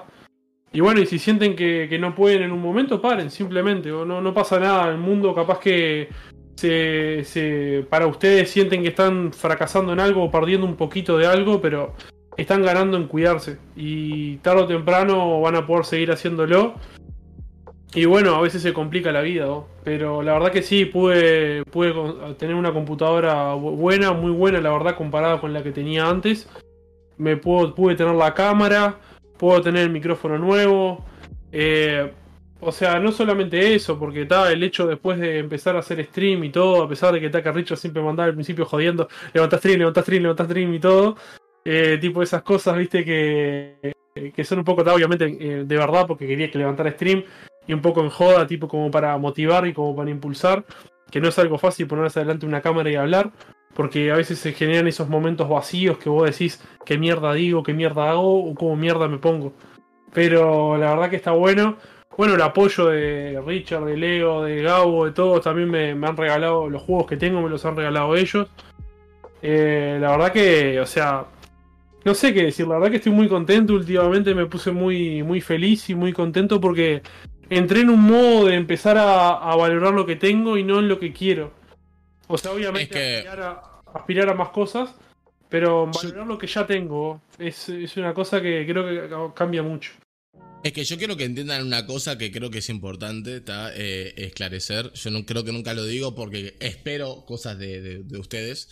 Eh, espero que se den cuenta del porqué. Pero, a ver, primero que nada, tienen que entender de que no es que solamente eh, les pido, les exijo eh, que, prendan a, uno solo. O sea, te exijo a vos, Emma, te exijo a vos, Mati, te exijo a vos, Ale, te exijo a vos, Leoncio, te exijo a vos, Gabo. O sea, ¿pero por qué? ¿Por qué les pido de que prendan? ¿Por qué les pido de que hagan contenido? ¿Por qué les pido que piensen en contenido? ¿Por qué? Porque yo hablo con ustedes. Yo hablo con ustedes, yo los conozco. Entonces, como hablo con ustedes y ustedes de, de cotidiano son unos jajas, de cotidiano tienen cosas interesantes para contar, para transmitir, para decir, ¿tá? Donde yo eh, con- consumo contenido as fuck. Onda, estoy 24-7, yo me despierto y lo primero que hago es agarrar el celular y, y ver un video de YouTube y, lavar la cocina haciendo viendo un video de YouTube y cocinando viendo un video de YouTube. Y la mayoría de contenidos que veo son entretenidos, pero solamente son eso, entretenidos. Ustedes son más que eso. ¿Entienden lo que voy? Son entretenidos, pero piensan y quieren dejar una forma nueva de ver las cosas y una teoría y una práctica y cuestionarse cosas. Y también son reales. A eso es lo que voy. Son puto reales. Que eso es mucho, muy importante. ¿A qué me refiero con real? Me refiero a que les pasan cosas, boludo. Y no, no se esconden atrás de una cámara. Ustedes lo cuentan, en plan.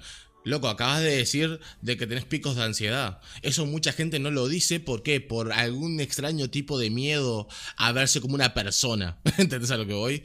Y hay que ver, hay que, hay que pensar eso, de que loco, que somos personas. Yo vengo acá y digo, pa, loco, me, me siguen culiando en el laburo. ¿Y para qué, para qué digo eso? Para que si en algún momento estoy haciendo un stream de algo, de un juego, lo que sea, y la gente me diga, pa, loco, se te nota un poquito bajón. Loco, ¿cómo no voy a estar bajón? ¿Entendés a lo que voy? Digo, vos no me estás escuchando, que me están pigiando en el laburo. ¿Entendés a lo que voy? Tipo, agradecer que estoy acá. Y es como que, es eso. ¿Cómo, que, ¿Cómo querés que la gente te entienda o te conozca hasta cierto punto cuando vos no te abrís con nosotros? ¿Entendés? Esperen un momento. ¿Qué es esto entonces? Esperen un segundo, que creo que abrí algo que no tenía que abrir. Ahí está, nada cambió. Perfecto. Eh, que a lo que voy es eso, ¿me entendés? De que es como que quiero que me conozcan, quiero que sepan porque si estoy contento significa algo. O sea, yo si en algún momento, creo, creo yo, con lo que he insistido, si en algún momento en mis streams digo, gente, cambié de laburo, entiendo de que la gente va a entender por qué estoy contento y lo que va a ser esa fiesta. ¿Me entendés? Porque hace más de dos años que estoy intentando cambiar de laburo para mejor. Entonces, si yo por fin digo cambié de laburo, significa un montón de cosas. Y entiendo de que el chat va a poder saber lo que significa. No es solamente, ah, bueno, bien, golazo. ¿En qué, qué nos importa a nosotros? No, boludo, les importa. Porque por fin voy a estar acá arriba en vez de estar acá abajo. ¿Entendés lo que voy? Y van, van a entender lo que significa eso. Pero ellos lo entienden porque yo me abro con, con ellos y este, este stream es real, es parte de mí. Yo si estoy mal, estoy mal. Si estoy bien, estoy bien. Pero igual prendo. Porque creo que va, va de eso. ¿Entendés? De conectar ustedes y yo. No- o sea, ustedes y yo estamos en el mismo barco. No están solamente viendo un contenido, son parte de él. Entonces, el, el ánimo que ustedes me den, o la explicación que ustedes me den, o la crítica que ustedes me den, significa, va todo, yo me, de, de, de esto lo agarro y me lo llevo al laburo. Y pienso, en plan, pa, me dijeron que prenda las luces porque se veía medio oscuro, o me dijeron que cambie tal cosa por tal otra, y se fue Mati. Bro, pará, me escribió. ¿Qué pasó? Bueno, esperando que, que vuelva. Ahí volvió, volvió Leo. Volvió- Leo, Leo lo, lo apuñaló al Mati.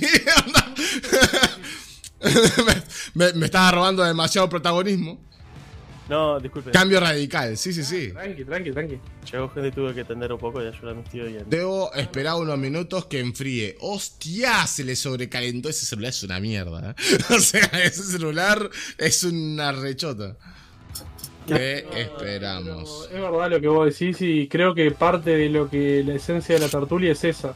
Mostrarnos cómo somos, cómo estamos y podernos abrir y, y que el chat también se muestre. Bueno, me acuerdo la, me acuerdo el día que entró Daro y que mismo comentó que estaba triste y empezamos a hablar y todo. O sea, hemos compartido momentos re, re profundos acá en, en la tertulia. Olvídate, ¿entendés? O sea, hemos compartido risas, hemos compartido chistes, eh, humor negro, hemos compartido... Definitivamente robado. Y- no, pero es eso, me parece que. Y una cosa importante que entendí, y creo que. Es una, para ti. que es una clave, que es una. Yo, la verdad que hoy a mañana espero ser un gran profesional de, de la salud y hacer un buen trabajo y, y ayudar a la gente. Pero creo que uno de los pilares importantes que me he dado cuenta y que me ayudaron mismo a crecer yo como persona es el abrirse, o de- es el mostrarse vulnerable para que el otro se pueda abrir también. Claro. Y creo que ayuda mucho eso, porque el mostrarte vulnerable hace entender al otro que, que somos así en realidad, que no tenés por qué demostrar siempre a, a tope todo el día, pa, puedo con todo, me llevo el mundo por delante, y que soy un crack, y que no, y que está. Hay que tener momentos, como yo te llamaba momentos re contento, decir contándote cosas, también te llamaba llorando y, y diciéndote qué mierda hago en este momento, ¿entendés? Obvio. Es que el stream te enseña un montón de cosas, vos. Y por eso justamente les decía. De, o sea, por eso siempre les digo que prendan. No solamente porque soy su fan de número uno, sino por el hecho de que yo he vivido cosas muy fuertes en stream. Muy fuertes. He conectado con gente. Bueno, lo que hablábamos la otra vez, de que básicamente conecto con gente de España, de México, de Estados Unidos, de tal, que no he visto en mi vida, pero conecto más con ellos que con mi familia. ¿Entendés? Porque por, por hecho, por, por momentos en el, en el game, o momentos. Loco, yo me acuerdo el día de que estaba en stream y mi hermana me escribió y me dijo que se murió la perra de ella, que también es un poco mía. Y, boludo, me quebré. ¿Cómo no me voy a quebrar, boludo? O sea, me acaban de decir de que falleció un perro que, que amaba, que, que amo hasta el día de hoy. Y me puse a llorar, boludo. Y me acuerdo que hubo dos tipos de personas en el stream. Gente que me dijo, boludo, tranquilo, todo va a estar bien, que no sé qué. Y, otros que me dijo, pa, boludo, estás llorando en stream. O sea, qué patético, que no sé cuánto. ¿Sabes lo que hice? Primero que nada, cambié de escena para que no me vean llorar. Después, volví a escena para que me vean llorar. Baneé ese tarado de que me dijo que no podía llorar en mi stream. Y dije, es mi puto stream, me van a ver llorando. Entonces lo que voy, tipo, ¿qué pasa? ¿Entendés lo que voy? Tipo, no. Que no pasa nada. ¿Entendés por qué? Porque es real. Porque acabo. Y les dije por qué estaba llorando. Y supieron entender, boludo. O sea, me tomó un tiempo, paré, eh, conversé, le salí de mi perro. Es más, me acuerdo, no me acuerdo qué juego era. Eh, sí, era en Dragon Age, me acuerdo. Que en un momento de Dragon Age se enco- encontramos un perro y le podemos poner un nombre. Y la gente me dijo, che, ¿y si le pones el, el nombre del perro que acaba de fallecer. Y fue un momento re lindo porque fue como que de tú a tú sabemos qué significa. No era en Dragon Age, era en Stardew Valley. Era en Stardew Valley. ¿Entienden? Y eso, eso te lo da el stream. Eso no hubiese pasado de otra manera si yo no me abro con ustedes. Entonces, yo viviendo esas situaciones digo, loco, prendan puto stream todo lo que puedan, porque quiero que también vivan eso y que vivan cosas aún mejores, boludo. ¿Entendés? Por eso soy tan pesado. No es por el hecho de que, ah, estoy aburrido, dale, prendan, así los veo, no sé qué. No, boludo, prendan porque está genial esto. Y quiero que vivan esas situaciones. Porque sé que lo pueden dar todo, boludo. Sé que pueden ser mucho mejores de lo que son muchísimos creadores de contenido. Y obviamente no voy a dar nombres. Pero ustedes saben quiénes son. Pero, ya de paso, ¿viste? Tiraba palo. porque sí, onda. No, sos, no sos un impresentable. Sos un impresentable. Eh, pero bueno, hablando de crecimiento, este, no, sí, la verdad, men, o sea, no solamente ahora creas contenido en Twitch y demás, sino que además de la PC, que aparte, eh, la PC es una ventana a un montón de posibilidades. Onda, ahora estás abriéndote, eh, conociendo juegos nuevos, o sea, nuevas experiencias, nuevas aventuras. La verdad, estoy muy contento por vos. Muy contento. Y ahora, y ahora Leoncio encima, que también, de nuevo, eh, desde la última vez que Leoncio, bueno, estabas, este, buscamos y la última vez que hicimos este podcast fue hace cinco meses. Terrible. Una gran diferencia. Es que muchas cosas han pasado, por eso digo, boludo. O sea, digo, hemos cambiado un montonardo. Eh, vos quieras. Un montón. Y, y también tenemos la experiencia de viaje que nos cambió otro un montón. Eh, Uff. El, el, quieras o no, Ay, tenemos. tenemos que ir. No, El- tenemos que contar eso, el viaje, boludo. Tenemos, tenemos Tenemos una que gran cantidad de anécdotas al respecto de eso y Sí, también no. muchas cosas que cambiaron nuestra perspectiva y de cómo no teníamos. Nos mostró una gran verdad que veníamos con imágenes guardadas, que creo que eh, nos pasa mucho a las personas que cuando tenemos eh, amigos, familiares o algo, siempre nos quedamos con esa imagen y parece que se va a quedar siempre lo mismo. Y en realidad no, Claro. como nosotros cambiamos, esas personas también cambian, y pero Exacto. que no, no, no me atrevería a llamarle miedo, pero es como que, no sé, no, no- parece que nuestra perspectiva a respecto de otros no cambia. O sea, nos pasa el tiempo a nosotros, pero a las otras personas no notamos esa diferencia o tenemos eso, tal imagen como que siempre es eh, así. En realidad no, va cambiando. O sea, pero de de la perspectiva de nosotros, eso nos enseñó bastante el viaje y, y muchas anécdotas al respecto. Uff. Terrible esa anécdota que tenemos que. Pero Ah, ah, po- po- Podemos contarla, podemos Sí, en realidad, justamente. Mientras que se le enfría, mientras que se le enfría el Mati, este, podemos contarla. Ay. creo que Es que, Mati, te- eh, sé, sé que en algún momento vas a escuchar esto si no lo estás escuchando ahora. Pero realmente, bro, es que entiendo que decirte lo dije está feo. Mira, ahí volvió justo. ¿Se enfrió? Creo. Ay, madre de Dios, boludo. Ya que le pusiste el powerbank, traer una hielera ahí. ponela, ahí, la hielera ahí. Cosa. Dejate de joder, boludo. Lleva esa garantía que te dan la plata, boludo. Por favor, te lo pido. ¿Qué rompí No, ahora? boludo. ¿Qué garantía? no hay garantía en la feria, dice. No, claro, déjate de joder. Ah, ah, pará, pará, que ahora estamos los cuatro, ahora puedo. Ahora puedo volver igual, acá. Igual no, no tiene la cámara todavía, pero está. Ah, bueno, pero ahora ya la pone. Ya la pone y volvemos. Escuchame, hice, hice todo esto, no lo estoy mostrando, ¿sabes qué? Ahí, ahí estamos. Ahí estamos, ahí estamos. Eh, no, pero en realidad, antes, antes de contar la historia, eh, quería justamente ya leer de, de los upgrades de, de Lema. Leoncio, loco, que Leoncio, escúchame, eh, tiene nuevo, nuevo titulardo en el laburo y demás, o sea, Ah, sí. No, hay una, contanos un poco de cómo ha evolucionado eso. pasó una gran cantidad de cosas, la verdad. eh, Es que, men, cinco meses, o sea. Sí, siento, perdón Mati que me tuve que retirar unos minutos, está justo yo familiares. Me gustaría haber escuchado toda la parte, calculo que después lo escucharé. Em, como, bueno, diferencias. Primero que nada, en septiembre me ascendieron a la parte de adentro de la tienda, o sea, estoy trabajando de otra manera. Y, y hoy en día, hace, después que me cambiaron, yo sentí que, o sea, tenía pocas opciones cuando estuve eh, negociando el tema. Por suerte los negocios salieron bien, ganando más lo que ganaba antes. Y y pa, por respaldo me uní al sindicato.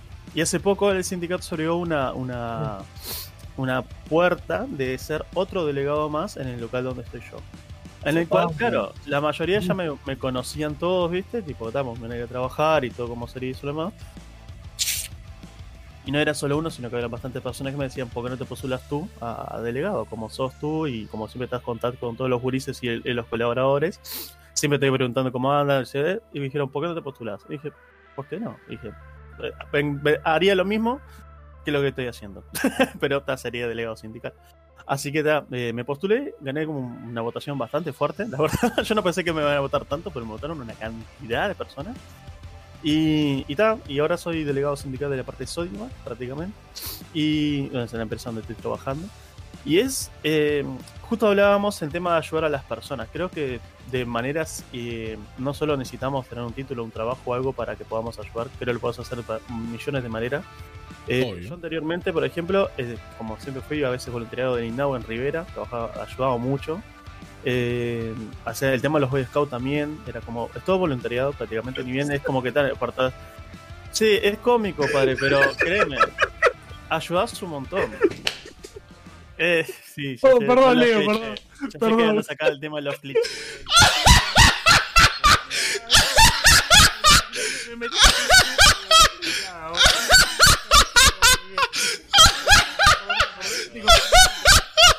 Estaba, estaba viendo a Lema como, como le crecía la, la sonrisa.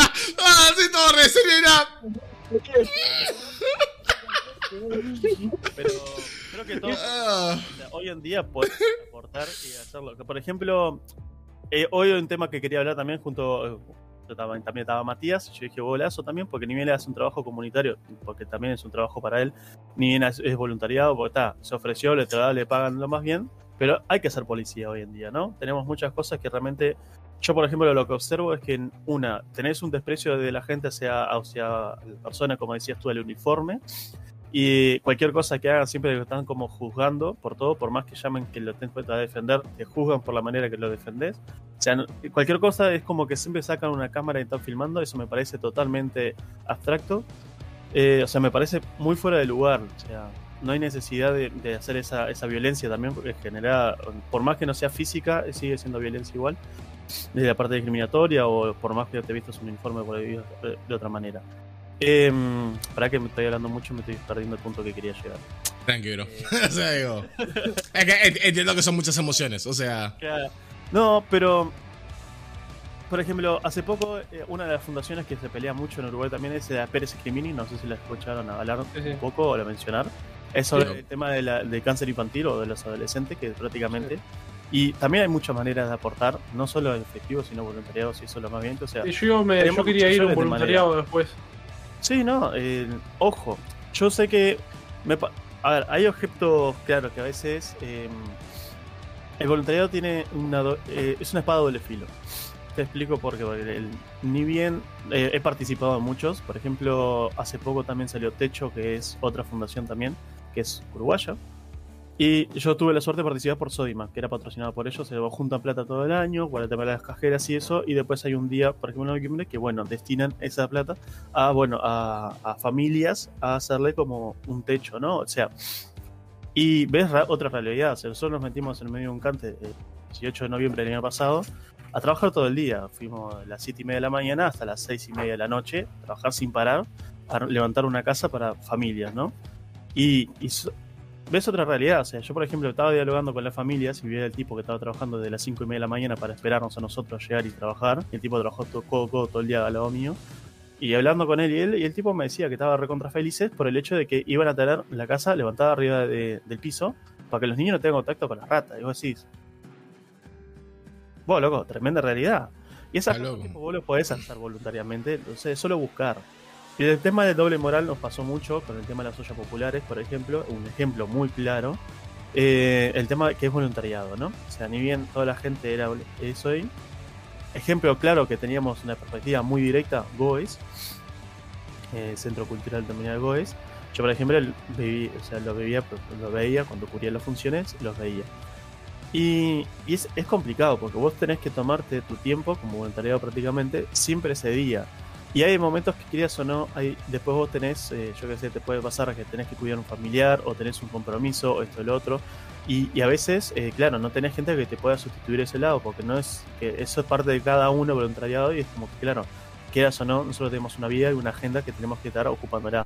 Y, y ese momento es como le tenés que dedicar solo a ese día. Entonces empieza a ser no pesado, pero es como una responsabilidad que se empieza a pegar. Y es una espada doble fila porque hay momentos que decís, yo qué sé, el cumpleaños de tu hijo, eh, o hija, o familiar que tengas muy querido, o tenés que ir a cuidar a tu abuela que está muy enferma, o un familiar, o tenés que hacer un viaje de negocios, o tu trabajo te pide que te... y no tenés que te cubra ese puesto.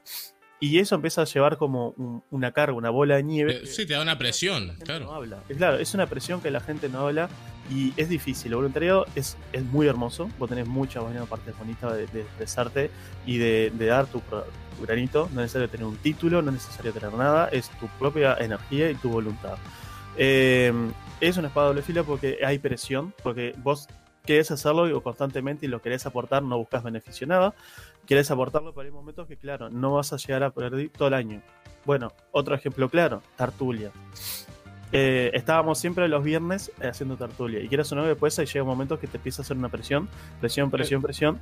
Y que, por ejemplo, eh, trabajo, jornada, familia, eh, vida. Y vos querés dormir y bueno, decís, está, tengo que ir a la Tartulia. Y eso es todo, es como una presión que se te va generando, una bola de nieve. O sea, ni bien vos me hablabas justo de, de mostrarte vulnerable, ¿no? Y de, hablar, de expresarse.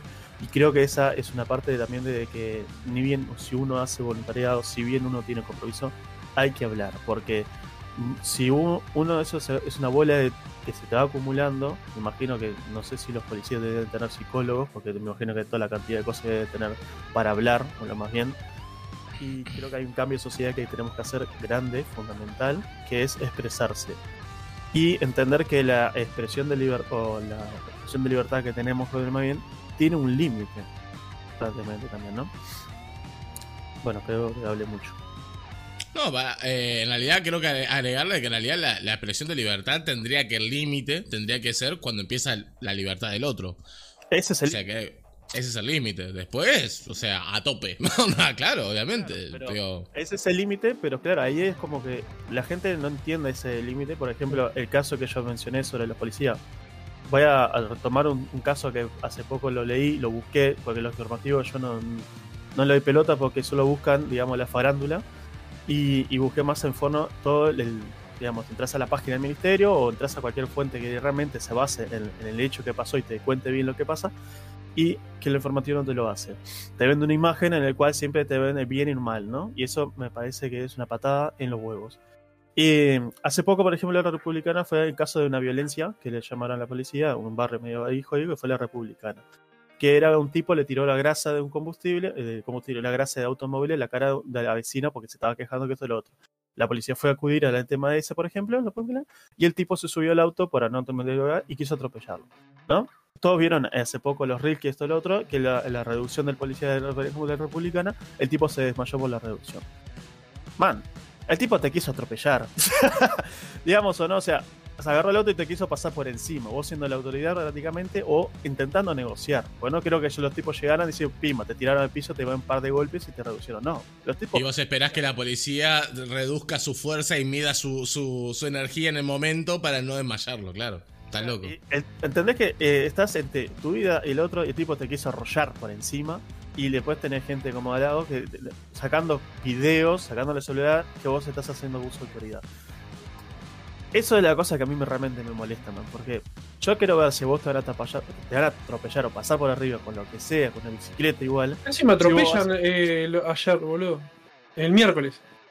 Ah, boludo, ya te dije, boludo. Estaba un poco tomado nomás. Dejate de joder, llorás por cualquier cosa, vos. ¿Vos, Te pedí disculpas. Tenía, tenías que publicarlo. vos, en serio, boludo, volviendo, volviendo cruzando en verde yo, un tipo se tiró a doblar y si no me corría para atrás, me partía, boludo. En serio, me frenó tipo pasó y me frenó tipo a medio metro pasando yo. Salado. Sí, boludo. Y el tipo me puteó.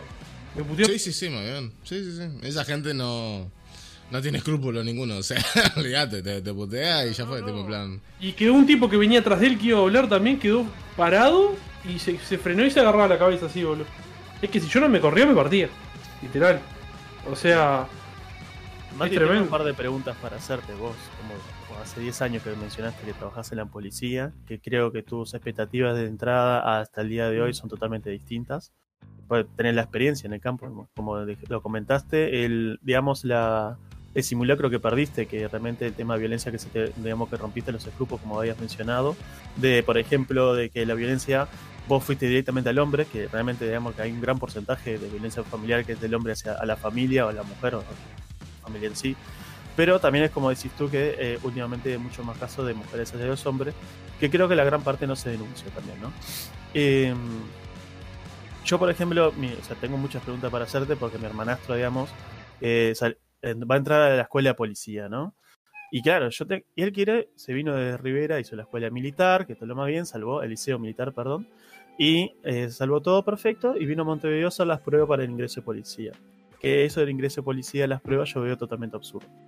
Eh, después, el, el tipo quiere venir a Montevideo a ejercer, ¿no? A hacer la escuela policía y, y- bueno, y ejercer, digamos, que es el trabajo de todo ese momento, ¿no? Vos, por ejemplo, ¿qué podías ver de una persona hace 10 años atrás cuando vos ingresaste a la policía, que hiciste todas las mismas pruebas y todo lo más bien, a, a 10 años ahora? ¿Qué digamos, un consejo básico que te podrías decir anteriormente? ¿O qué perspectiva decís, tipo, pa, mira, yo me equivocaba en ciertos puntos, veo esta realidad de otra manera? Y principalmente lo que es trabajar en Montevideo. Yo digo que Montevideo para mí, o siendo el interior, es muy hostil. No para mí, digo, o sea, para el tema de la policía, es muy Imagínate, hostil. imagínate en Tacuarembó que los apuñalan a ustedes. No, pero es para la policía, dijo. Ah, estoy hablando de la policía. A menos de que el policía sea de Rivera, ¿no? O sea, Perdón, Es la sabrosura riverense. ah, sí, está loco. No puede, no puede. Claro, no, no, es la kriptonita de todo Uruguay. Y entonces, digo, ese punto de perspectiva, ¿qué le podrías decir o mencionar o, o- o puntos que Aconsejar. aconsejar también?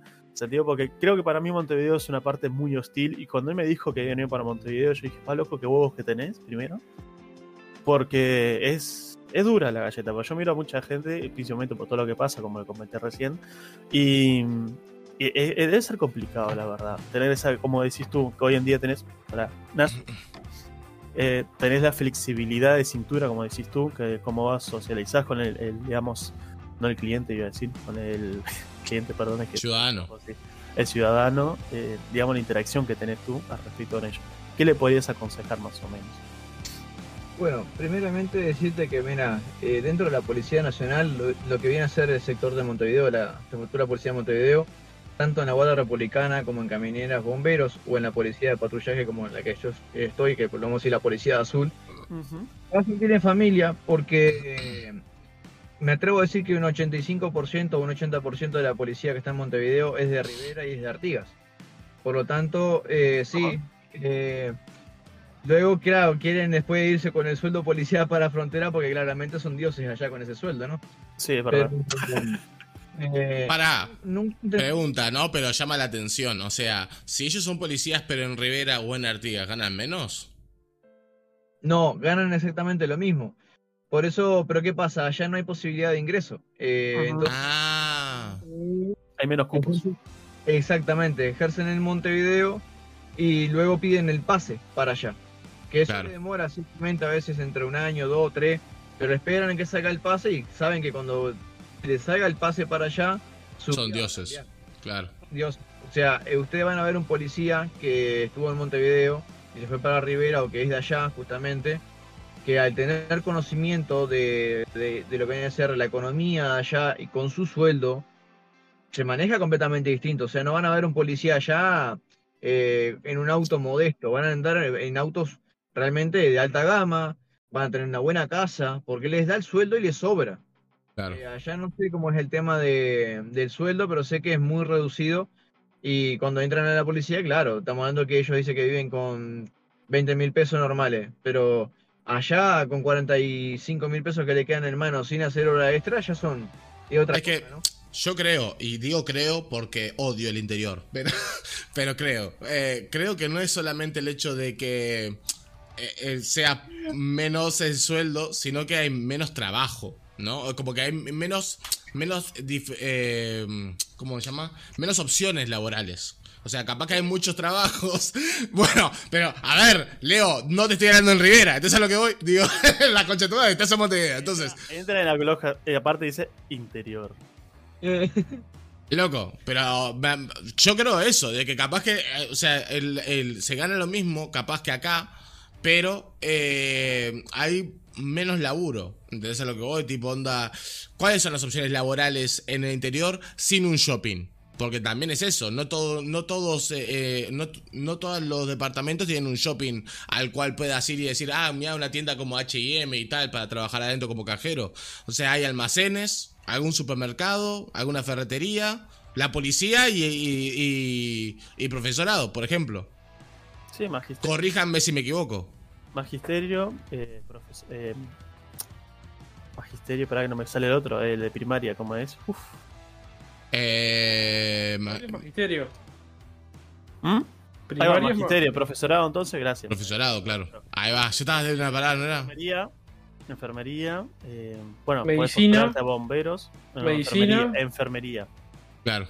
Medicina tenés que venir a estudiar acá, claro. exacto, Sí. enfermería, directo. Ah, vos decís para estudiar, vos decís para estudiar allá. Sí, sí. Estamos hablando del interior. No, estamos hablando de cómo son las tortas fritas. Y bueno, pero ¿cómo, pero cómo laburás de médico sin el título?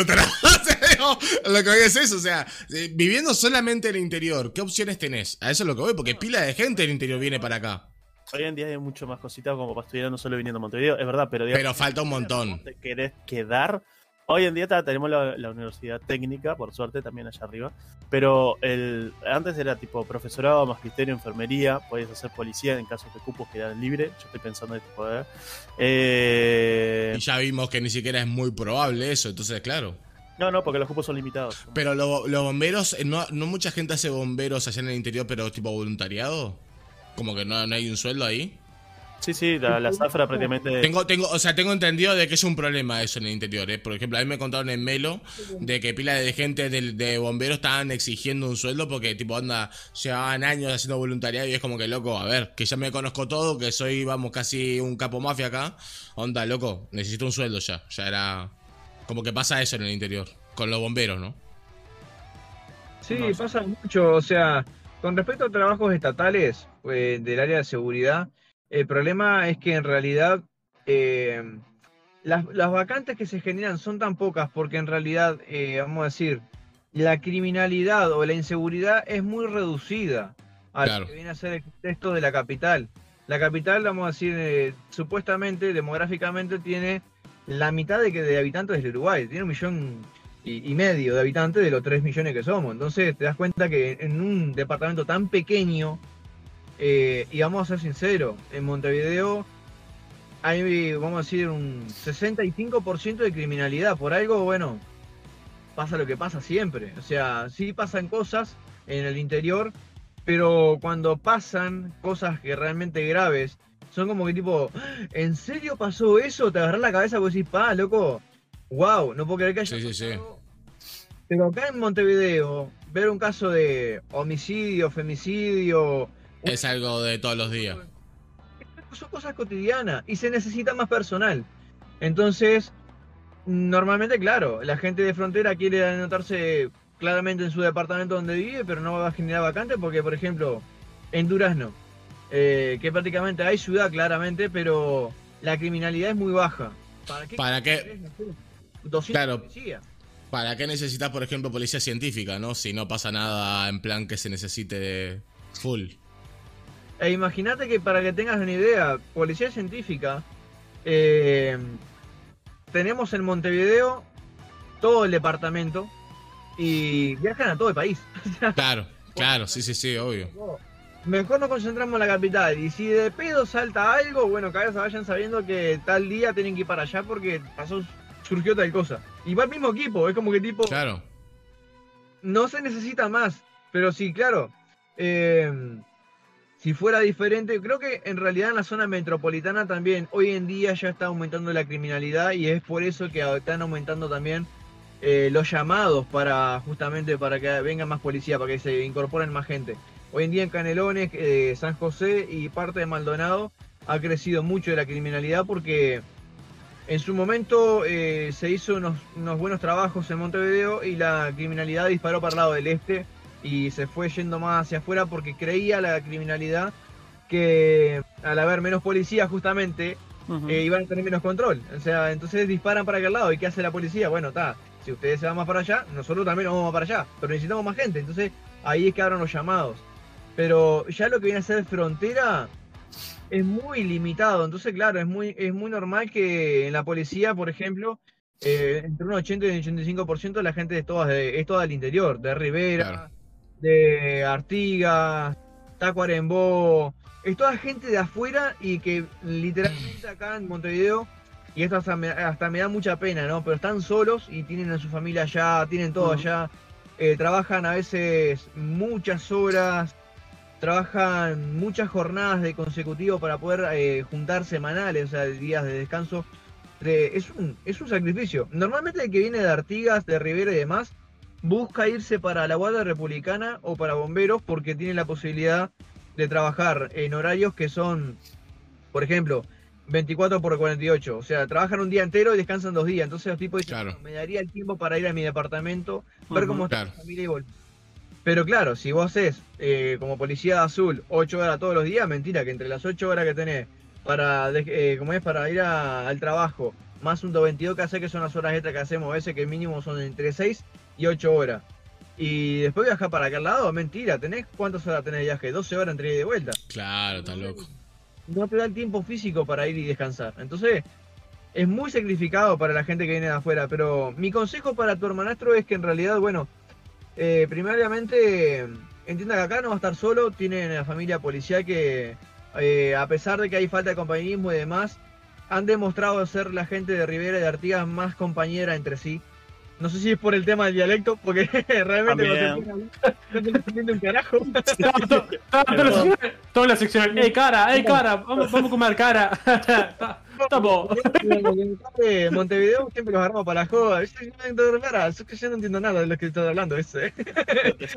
claro. Es verdad. perdón. Pero bueno, Ale. ¿Cómo anda? diferente por lo menos. Entonces, claro, entre ellos es como que hay una especie de esos grupitos como se armaban, ¿se acuerdan cuando estábamos en el liceo? Sí. tipo nos andaban, ah, vos, somos todos, vamos a hacer lo- el grupito que hablaba de fútbol. Bueno, la gente que de, de, de Rivera y de Artigas como que tiene su grupito. Siempre salen juntos. Es como que hay, hay existe eso, ¿viste? Bueno, también la gente de Frontera han demostrado ser eh, con una calidez diferente al de Montevideo. El, el policía de Montevideo o de Canelones es mucho más frío. Se, es mucho más eh, reácido para hacer conexiones o afinidad con la gente. Tiene mucho menos confianza en la gente. Entonces, el de Rivera como que se, se, se acerca diferente. Él, si viene para acá, va a entrar bien. A caballo venía. Mi único consejo para él en realidad es que comprenda que, bueno, si su aspiración es volver eh, rápidamente para allá, es que entienda que va a tener que tener mucha paciencia. Porque para volver a su lugar de retorno, a su- vamos a decir, a su gente y demás, va a demorar un tiempo muy grande. Porque si querés pasar rápidamente para allá, y esto es eh, como dice el dicho, ¿no? El que no tiene padrino muere infiel. Bueno, eh, si no tiene padrino va a demorar tiempo. Si tiene padrino, a ver, alguien que esté vinculado a la política, hey, estamos hablando que mes, dos meses, está allá. Que le pasó a un compañero, a un compañero se le expandió así el ojete, ¿tá? que estábamos trabajando, y dijo, ¿vos ese es el que es de policía? Sí. Frena el auto, loco, el loco tremendo rostrudo, lo para, le dice, ¿cómo anda señor? ¿Anda bien? Bueno, mire, tengo un inconveniente, ya hice tres solicitudes de para, irme para afuera y no, no lo logré y realmente estoy complicado. Y el tipo agarra y le muestra un video de la niña a él, diciéndole, papá, te quiero acá, le dice, él es muy rostrudo. Entonces, ligó, se le bueno. expandió acá porque usó a la niña para, vamos a decir, persuadir al tipo, ¿viste? Eh, bien. Y al mes, pa, el loco tenía pase para allá. Como tengo compañeros que en realidad, bueno, no han logrado, vamos a decir, ni tener ese, ese tipo de, de enlace con un superior, ni conocer a alguien que los, los mande para allá y están años, dos años, tres años esperando eh, tener la acce- accesibilidad de volver a su casa, porque incluso tienen hasta casa ya. Pero acá tienen que estar alquilando, eh, pagando miles de cosas, mandando Sí. plata para allá, no les da. Yo sí, loco, ellos deberían estar en otra calidad, pero claro, eh, claro está que en realidad las vacantes ya son muy pocas, entonces va a demorar mucho tiempo en poder volver para aquel lado. Ahora, en cuanto a, a lo que viene a ser inseguridad y de todo y todo lo demás, eh, otro consejo que me gustaría darles es que, bueno, todos salimos que cuando estamos haciendo el- el- la, la capacitación, nos transforma tanto la mente la capacitación que salimos hechos unos tigres. Entonces, claro, te, vos te pones el uniforme y querés salir a buscar procedimiento y que. ¿A quién hay que agarrar? ¿A quién hay que agarrar?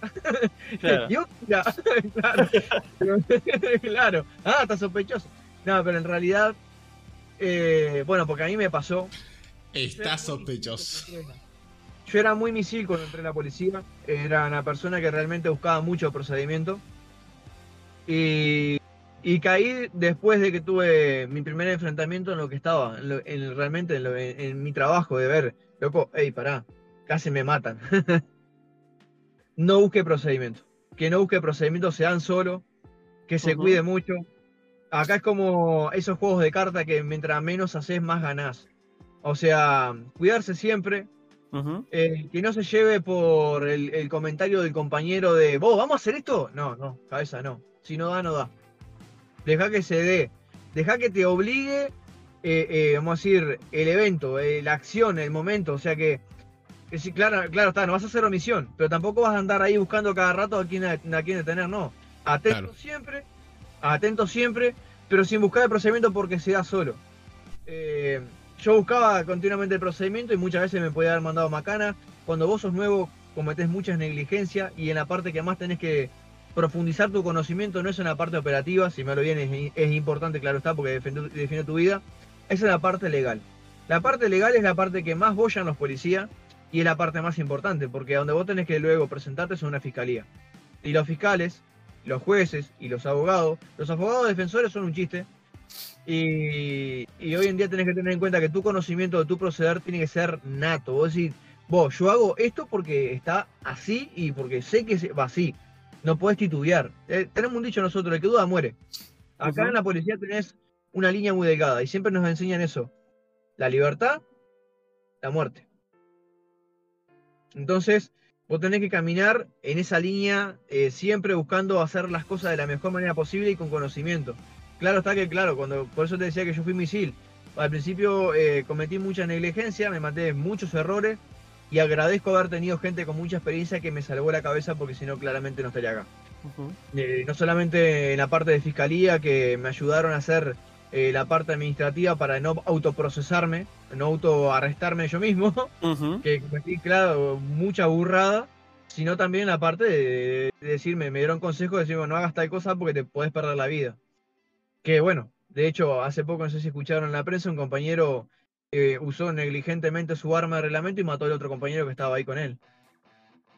No, No, no, llegué a escuchar esa parte, pero qué penal. Pero, Eh, pero ¿cómo, fue, ¿cómo fue la cosa?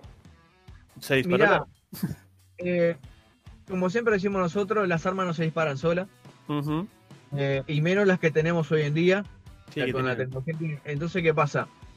Con la preparación que vos tenés, todavía sigue siendo muy raro como se dieron los hechos. Claro está que el policía que, que mató al compañero fue procesado por, por homicidio, culposo claramente, porque en realidad no se dieron las circunstancias para que él eh, tuviera su arma en manera de retención, porque ni siquiera había un riesgo inminente y nada, no estaban en operativo ni nada, solamente estaban parados, supuestamente, ¿no? Porque todavía no, no estaba todo oficialmente, pero lo que se está registrado actualmente es que estaban dos policías parados, estuvieran pre- estuvieron previamente discutiendo, pero después todo bien, y resulta que en la noche eh, a un compañero, a uno de ellos se le, se le escapa un tiro y le pega, boom, un tiro en la sien al otro. El- Ah, se desconocieron. Se desconocieron mal, o sea, digo, Ya. Ahí te das cuenta que no solamente hubo negligencia por parte de quien desenfundó el arma, ¿tá? y desconocimiento de todo tipo. Eh, a, a mi parecer hay una premeditación muchísima, pues, eh, porque vos decís, loco, si vos sabes el daño que puede ocasionar un arma, no la, no la agarres eh, negligentemente. No hay un riesgo para vos y tu compañero, ojalá en la funda. Dejar la quitita ahí. Entonces, esas son cosas que, bueno, él como, como nuevo va a ver dentro de la policía, van a haber muchos misiles. Yo fui uno, que después de la experiencia me fue, vamos a decir, eh, atando las patas como diciendo, vos, sí, te fue, te fue bajando a tierra. Sí, sí, sí, calmate, calmate, calmate, que si no vas a terminar mal. Gracias a Dios, hoy entendí que tengo que hacer lo mínimo necesario, pero me tocó vivir cosas muy feas dentro de la policía para, para bajar a tierra. Por ejemplo, estaba en la estación de servicio con, de Punta Rieles, allí con un compañero, y era la hora de retirarme, no era la hora de- del servicio, ya había terminado el servicio, era la hora de irme. Cuando me voy a ir, que estoy en la parada del ómnibus, rapiñan la estación de servicio de Punta Riel. 19 años de edad. Para lo que es la policía, es un gurí. Porque una- un, un gurí de 18, 19 años en la policía, considero yo que no debería ingresar. Es muy joven como para una responsabilidad tan grande. Es muy inmaduro para una responsabilidad tan grande. Y, y- y fue así, así se dieron las cosas. O sea, eh, intentan robar la, la- la- la estación de servicio. Yo cometí todo tipo de negligencia, porque ni siquiera me parapeté, no me cubrí, no miré dónde estaba mi compañero, no, corrí hacia, hacia la agresión. Ah, una locura. con, em- empezó el enfrentamiento de disparo con, con los de- delincuentes. Gracias a Dios estoy vivo. No puedo decir que estoy vivo porque soy McLean. No, estoy vivo porque gracias a Dios le erraron. Porque sí, o sea, sí, sí. Realmente, supuestamente en las narrativas ellos dicen que no me vieron. Si ustedes ven la filmación, que voy a tratar de un día poder conseguirla para poder ma- mandárselas, eh, de la estación de servicio, estaba a 4 metros de distancia ellos. ¿Quién carajo le erra a 4 metros de distancia? Nadie le erra a 4 metros de distancia. Por lo menos al bulto tenés que pegarle, y eran 4. Entonces estoy, digo, yo siempre digo, estoy vivo y estoy libre gracias a, a Dios. Porque alguien se tuvo que poner adelante, hermano. O sea, no seas malo. Pero te digo, esas cosas se dan solo. Y son malos momentos que por los cuales uno tiene que ya ir haciendo, haciendo hincapié y decir, hey, loco, mira que lo que me voy a poner está arriesgando la vida. Ujú. Está arriesgando la vida. Yo no lo tengo que buscar el procedimiento porque se va a dar solo. Lamentablemente, bueno, si yo firmo y digo sí quiero, y yo digo cuando voy a decir en el juramento, sí juro, que es así arriesgar la vida por los inocentes, y a- e incluso hasta por los no inocentes también estás arriesgando la vida, como bien hablaban hoy ustedes. O sea, estás exponiéndote a mucho, muchas cosas y tenés a veces hasta más que perder que para ganar en, en esto. Tenés que ser muy consciente de lo que vas a entrar. Siempre algo que le digo a la gente es que en realidad si va a entrar a la policía no entre por necesidad. Que entre por vocación, que entre porque en realidad capaz que le gusta la vocación, aunque no la conozca, que, que le guste el hecho de decir, pa, mirá, voy a hacer esto, que tenga plena conciencia de que va a tener un arma en la cintura y que posiblemente tenga que desenfundarla y que tenga que lastimar a una persona, porque el hecho de que vos te, te defiendas, eh, también tenés que ser consciente de que vos le Claro. puedes quitar la vida a una persona. Sí. También te convierte en un blanco, ¿no? Estás loco. Exactamente. Entonces, es, es Se me complicado. ocurrió un chiste, pero era muy, muy negro. Eh, Es que me, me imagino qué tipo de chiste y sos un pelotudo. O sea, que te juro, te, te leí y dije, cállate, Emma, por favor. No lo digas. Por favor, te, vi reírte y dije, no, Emma, no. O sea, va tú, muchísimas gracias por esa, por esa suscripción. Alen, ¿qué andas? Disculpen que no, no les, no les saludé antes porque veía que estaba, estaba hablando, quería cortar el tema, este, gente. Vamos arriba. Eh, de verdad, eh, a que tu hermanastro tenga conciencia de lo que. De verdad, es un trabajo hermoso, ojo. Para quien le gusta es un trabajo hermoso. La policía es un trabajo hermoso. Como bien les dije hoy, lamentablemente ha cambiado mucho la manera Ujú. operandi ¿tá? de, de trabajo.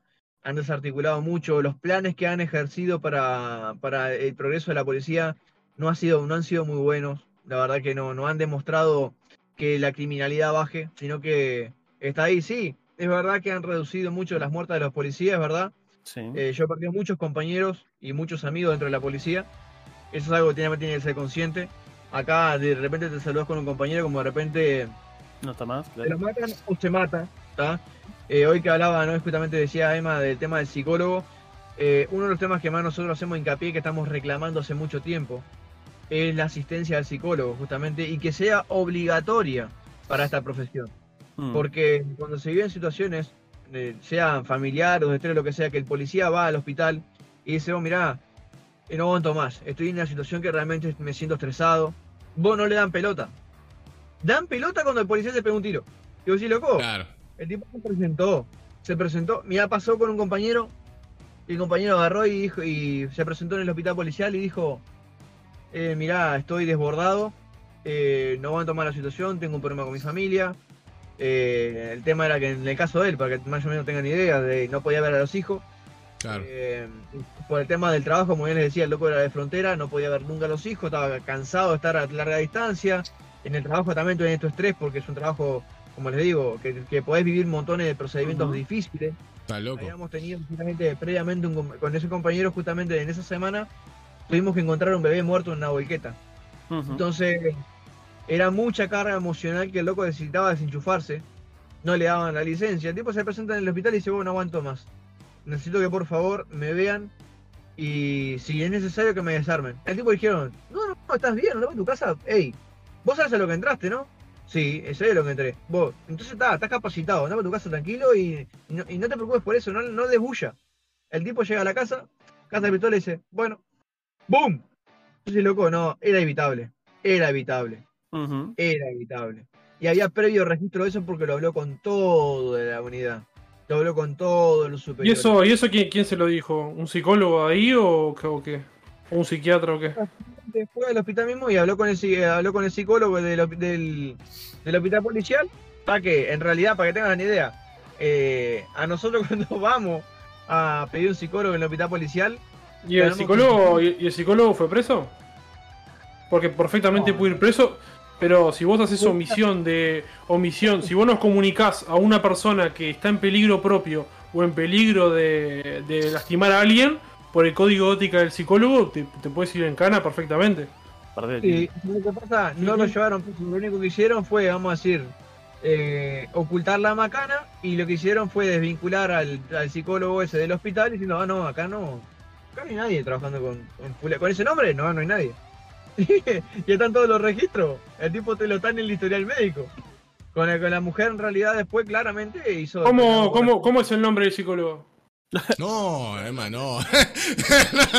no, Emma, no, no funciona así. De una, y sí, boludo, y sí, ¿qué te parece? Una persona, un pro- Boludo. No, pero ¿te parece, ¿te parece que un profesional así puede seguir laburando? A mí me chupa un huevo. Pero Emma, no, no, no, no va por. Tranquilo, ca- baja la capa. O sea, a lo que voy es, no va por. Pero es verdad. No va por, no va por el hecho. Pará, pará, una cosa es así. Está bien, está bien lo que vos decís porque te querés cubrir lo que sea. Nosotros acá estamos en contra de esas cosas que están pasando. Si seguimos callándonos y no diciendo no, no vamos a decir el nombre, no vamos a decir el nombre, estamos cubriendo un- a un tipo que, que provocó un suicidio. ¿Entendés lo que estamos hablando? Pero no va por ese, no va por ese lado. Mi- Mirá quién, mirá quién, ¿entendés? Mirá quién se lo estás diciendo. O sea, Claro. primero que nada, el tipo trabajaba en, la, en, en el hospital policial. Vos te imaginarás que si ya no lo denunciaron, o sea, digo, Pero, que, pero está, el, está, la- el escrache público. Y ya lo habrán hecho. Para verlo bien. No, si lo desvincularon y se fue. Mati, decilo vos. De- decile vos lo que puede hacer el escrache público. ¿no? Es, decíselo vos, claro, es que vamos arriba, decíselo vos. A eso es lo que voy. O sea, no es por el hecho de no, no vamos, no vamos a molestarlo, es que de nuevo, si lo, si la misma, si el mismo eh, hospital policial se quiso desvincular con él para que no salieran los platos sucios, imagínate, si nosotros acá diciendo, porque, eh, porque no sé, Fernando.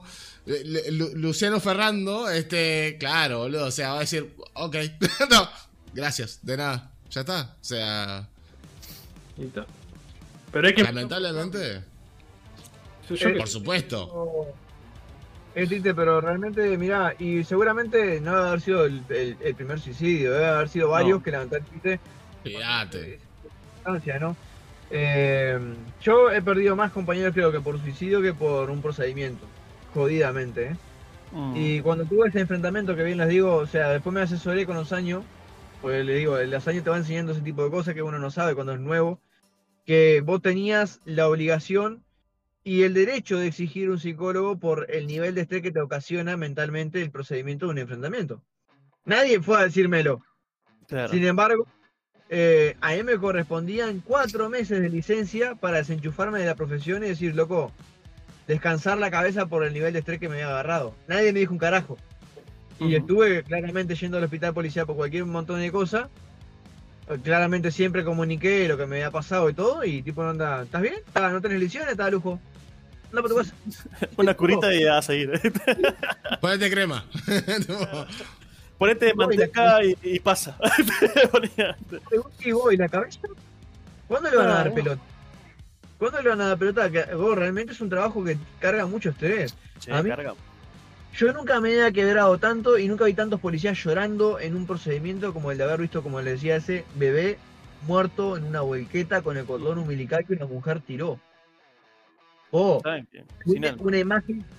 Es una imagen que vos, eh, vos estás acostumbrado a ver un montón de cosas, como ya he visto bebés muertos, niños muertos. Pero loco, un bebé, una criatura, loco, tirado con el cordón umbilical en una volqueta, loco. Que murió de hipotermia. Vos no, mirá que acá, tenés que ver imágenes que realmente son crudas. Capaz que si vos al hospital y trabajás en la parte de sanidad, te es más Mm. normal.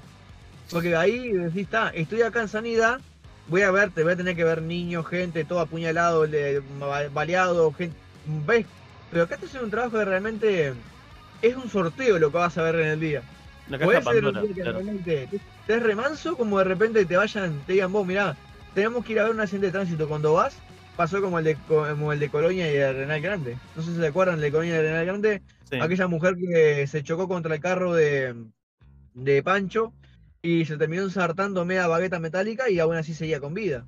Ese, tipo de cosas son cosas que en realidad tu hermanastro ya tiene que ir eh, sabiendo que que las va. a ver, las va a vivir, las va a vivir. Y también sabiendo que cuenta con recursos, que eso no, no me lo dijeron a mí, cuenta con recursos, tiene derechos para él poder justamente eh, no solamente ejercer su trabajo, sino él desempeñarse en su vida, decir, mirá, yo trabajo y tengo otras obligaciones, pero también tengo mis derechos y yo me lo voy a hacer respetar. Si tengo que descansar por el nivel de estrés, lo voy a hacer. Si tengo que visitar a un médico, quiero que me atienda. Si tengo que, que bueno, que tiene sus cosas, ¿me entendés? Que dé mucho hincapié en los derechos que tiene. Claro, las obligaciones son importantísimas, pero los derechos de él también, porque cuando vas a la, preparación lo que te van a decir, vos tenés que hacer esto, pero no te van a decir nunca vos, esto es lo que te corresponde. Ahora te pregunto, Mati, este, vos bien que dijiste justamente que hay un montón de herramientas este, y de derechos que, uno puede este, utilizar para, bueno, no matarse, no terminarse matando, ¿no? Pero el hecho es, eh, vos los podés hacer ejercer desde, desde que vos salís de la escuela o tenés que hacer como un, lo que se llama en los demás trabajos, como un derecho a piso? Eh, cuando sos alumno, eh, hay algo que en realidad no te lo dicen y te, a vos te catalogan dentro de la escuela como alumno. Pero en realidad, cuando vos firmaste el contrato, legalmente, para lo que viene a ser eh, la justicia, vos ya figurás como policía. Oficial. Figurás como policía alumno. Ya figuraste como policía. Y el tener estado policial, ya te abarca eh, la obligación de ejercer tu profesión completa.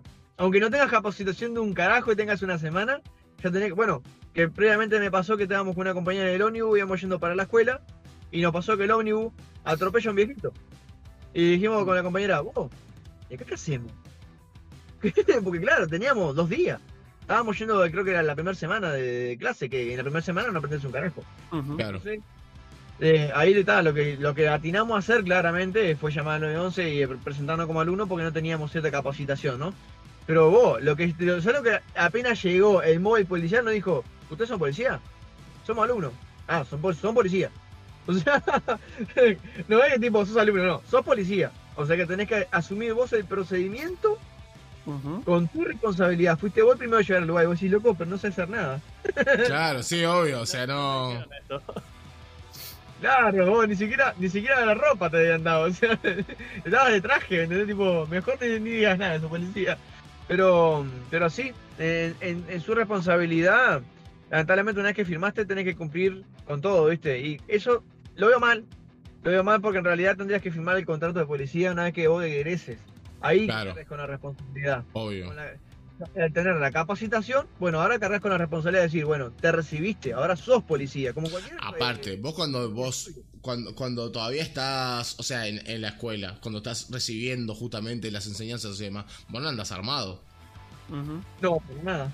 O sea, es, es, es ridículo que vos eh, puedas ejercer como policía y tengas que hacer el procedimiento y demás, pero no te podés proteger contra cualquier amenaza. O sea, es, es una ridiculez. Sí, hemos comprobado que en la policía lo único que, eh, mira, si algo, de algo carecemos es la lógica. pero vamos, eh, en ese lugar hay mucho, o sea, claro, es como que cuando eh, la patrulla que llegó que te dijo, ah, ustedes son policías, tendrían que ejercer algo, decís, sí, ¿cuál es la diferencia? Vos tenés chaleco, yo no. o sea, claro, vamos, las cosas como son. Sí, y pregunta bastante importante, ¿no? Este, vos también dijiste que en la parte, digamos, de psicología para para los mismos oficiales está bastante eh, decadente, ¿no? ¿Vos por qué pensás que es? O sea, ¿crees o no? Hace muchísimos años ya estás en la, en la, policía, ya tenés un cargo bastante defendible en la misma, este, ya tenés renombre, ¿no? O sea, mediante tu experiencia y tu perspectiva, ¿por qué pensás que eh, algo tan importante hoy por hoy eh, como la psicología y, y, la ayuda psiquiátrica este, está bastante low, bastante una mierda. Eh, hace tiempo que me hice esa pregunta y mi respuesta fue una sola, simplemente falta de interés. Falta de interés. Falta de interés por parte del ministerio en justamente en mejorar esa herramienta. Eh, y exigir al Departamento de Sanidad Policial que, para serte franco, e incluso tu hermanastro Leo cuando entre lo va, lo va a vivir y lo va, él mismo va a entrar en este club que estamos todos los policías. Odiamos el departamento de sanidad policial. Porque el departamento de sanidad policial es obligatorio y te tiene un mm. descuento que capaz que te no pagas en la mutualista, te paga, capaz que pagas más que en la mutualista y la atención es horrible. Entonces, eh, eh, claro, nosotros pues ya por ser policía automáticamente podemos tener otra, otra asistencia, pero sí o sí vas a tener el descuento en tu recibo de sueldo como el hospital policial, o sea que lo que te corresponde a vos es ir ahí. Entonces, tú vas a, a que te atiendan por ciertas cosas y no le dan pelota. Yo creo que lo que está ahí eh, funcionando mal es el ministerio en la parte de exigencia y desinterés. Es decir, vos, loco, eh, ya que le estamos cobrando, eh, porque es el mismo ministerio justamente quien está abonando el dinero tuyo de tu sueldo para el hospital policial, o quienes, vamos a hacer la distribución del dinero, loco, exijan a que los profesionales que están trabajando ahí, que supuestamente representan al Ministerio del Interior, ejerzan su labor como corresponde. Claro, no es como el hospital militar que es otra, otra historia. Otra historia. Completamente distinta. Completamente distinta. Mm. Entonces vos decís, ¿hay, care- ¿hay carencia de profesionales en el hospital policial? Bueno, recluta gente, hermano. Hay gente que sale profesional de la, facu- de la Facultad de Psicología y de, to- y de todo tipo de herramientas que tiene, que a veces van y se, eh, se presentan y dicen, mira, yo soy psicólogo, quiero trabajar acá. Ah, no, ahora no hay vacante. Loco, absorbelo si no tenés gente. Absorbelo. Hacé talleres para ver y, eh, a ver en qué condición está la salud mental del policía. Porque realmente eh, un policía que realmente no tiene bien una salud mental es un peligro incluso no solamente para sí mismo, sino también para la calle. Está Para, loco. para lo que tiene que hacer. Para todo el mundo. Está loco, claro. Para, para la familia, para. Vamos.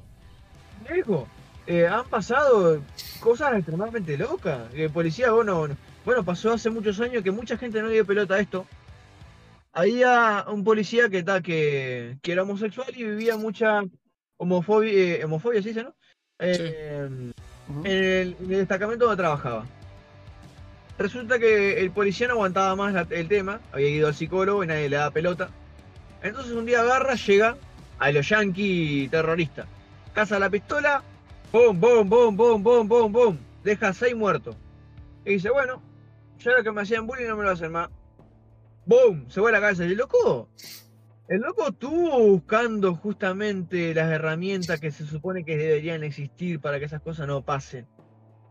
Pero no hay una exigencia por parte del ministerio en esos profesionales de ejercer bien su labor. Entonces pasan ese tipo de tragedia. ¿Y esto eh, eh, en qué año fue? Eh, como para tener un poco de. 2009. Uf. Porque eh, esto, esto no, es un secreto, ¿no? Digo, creo que todos pudimos, eh, es más, yo de, de- de chico, ¿no? También un poco pudimos vivir eh, el estigma que se tiene socialmente hacia la, hacia la psicología, en plan de que la psicología es como que no, como que no es real, como que es una ciencia inventada, como que no, como que son todos unos hippies ahí haciendo kumbaya y ya está. O sea, como que está esa no, no, pero de verdad, o sea, lo digo, ¿no? Digo, es algo que es algo que existe, o sea, mi, vamos, mi viejo primero y creo que todos, o sea, una generación parte de mi viejo es como que la onda si, si- justamente que estás diciendo esto, yo ya tenía pensado hacer un video tipo explicando qué es la psicología. O sea, Ah, está qué- bueno. qué es- qué, qué es la psicología, desmitificándola desde un punto de, de que estoy estudiando y que me estoy atendiendo. O sea, no, que no son cosas mágicas. Son, son procesos que son... es- o sea, para explicarte así resumido, ¿no? Para no comer tanto tiempo. La psicología la considero como herramientas, ¿no? Es como cuando vas, por ejemplo, yo que sé, tenés un piano y vas a un lugar para que te lo afinen. El piano vos lo tenés. Vos tenés el instrumento. Y esa persona te ayuda a afinarlo, te ayuda a encontrar en cada tecla el mejor sonido posible que pueda dar tu piano. ¿Entendés? Es esa posibilidad de empezar a trabajar en vos mismo y ese proceso de psicológico atenderte, ese proceso de tironeo, cuando vos tironeás para encontrar la nota. ¿Entendés? Y ese tironeo duele.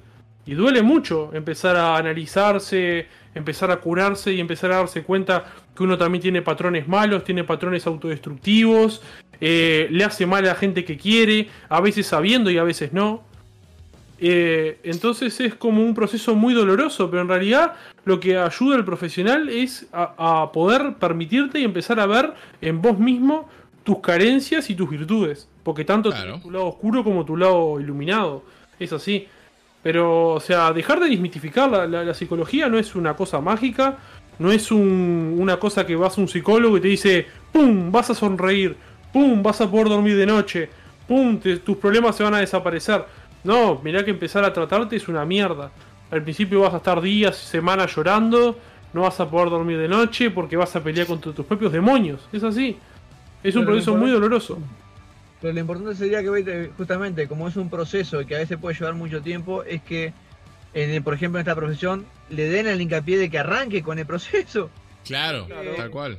Acá ni siquiera, le, eh, vos te juro, ni siquiera arranca un proceso de, de sanación mental de la persona. Sí. Acá es que tipo una onda, viniste, muchas gracias por haber venido, te, tengo otro paciente, ¿te puedes ir? Y la persona, vos, no la atienden.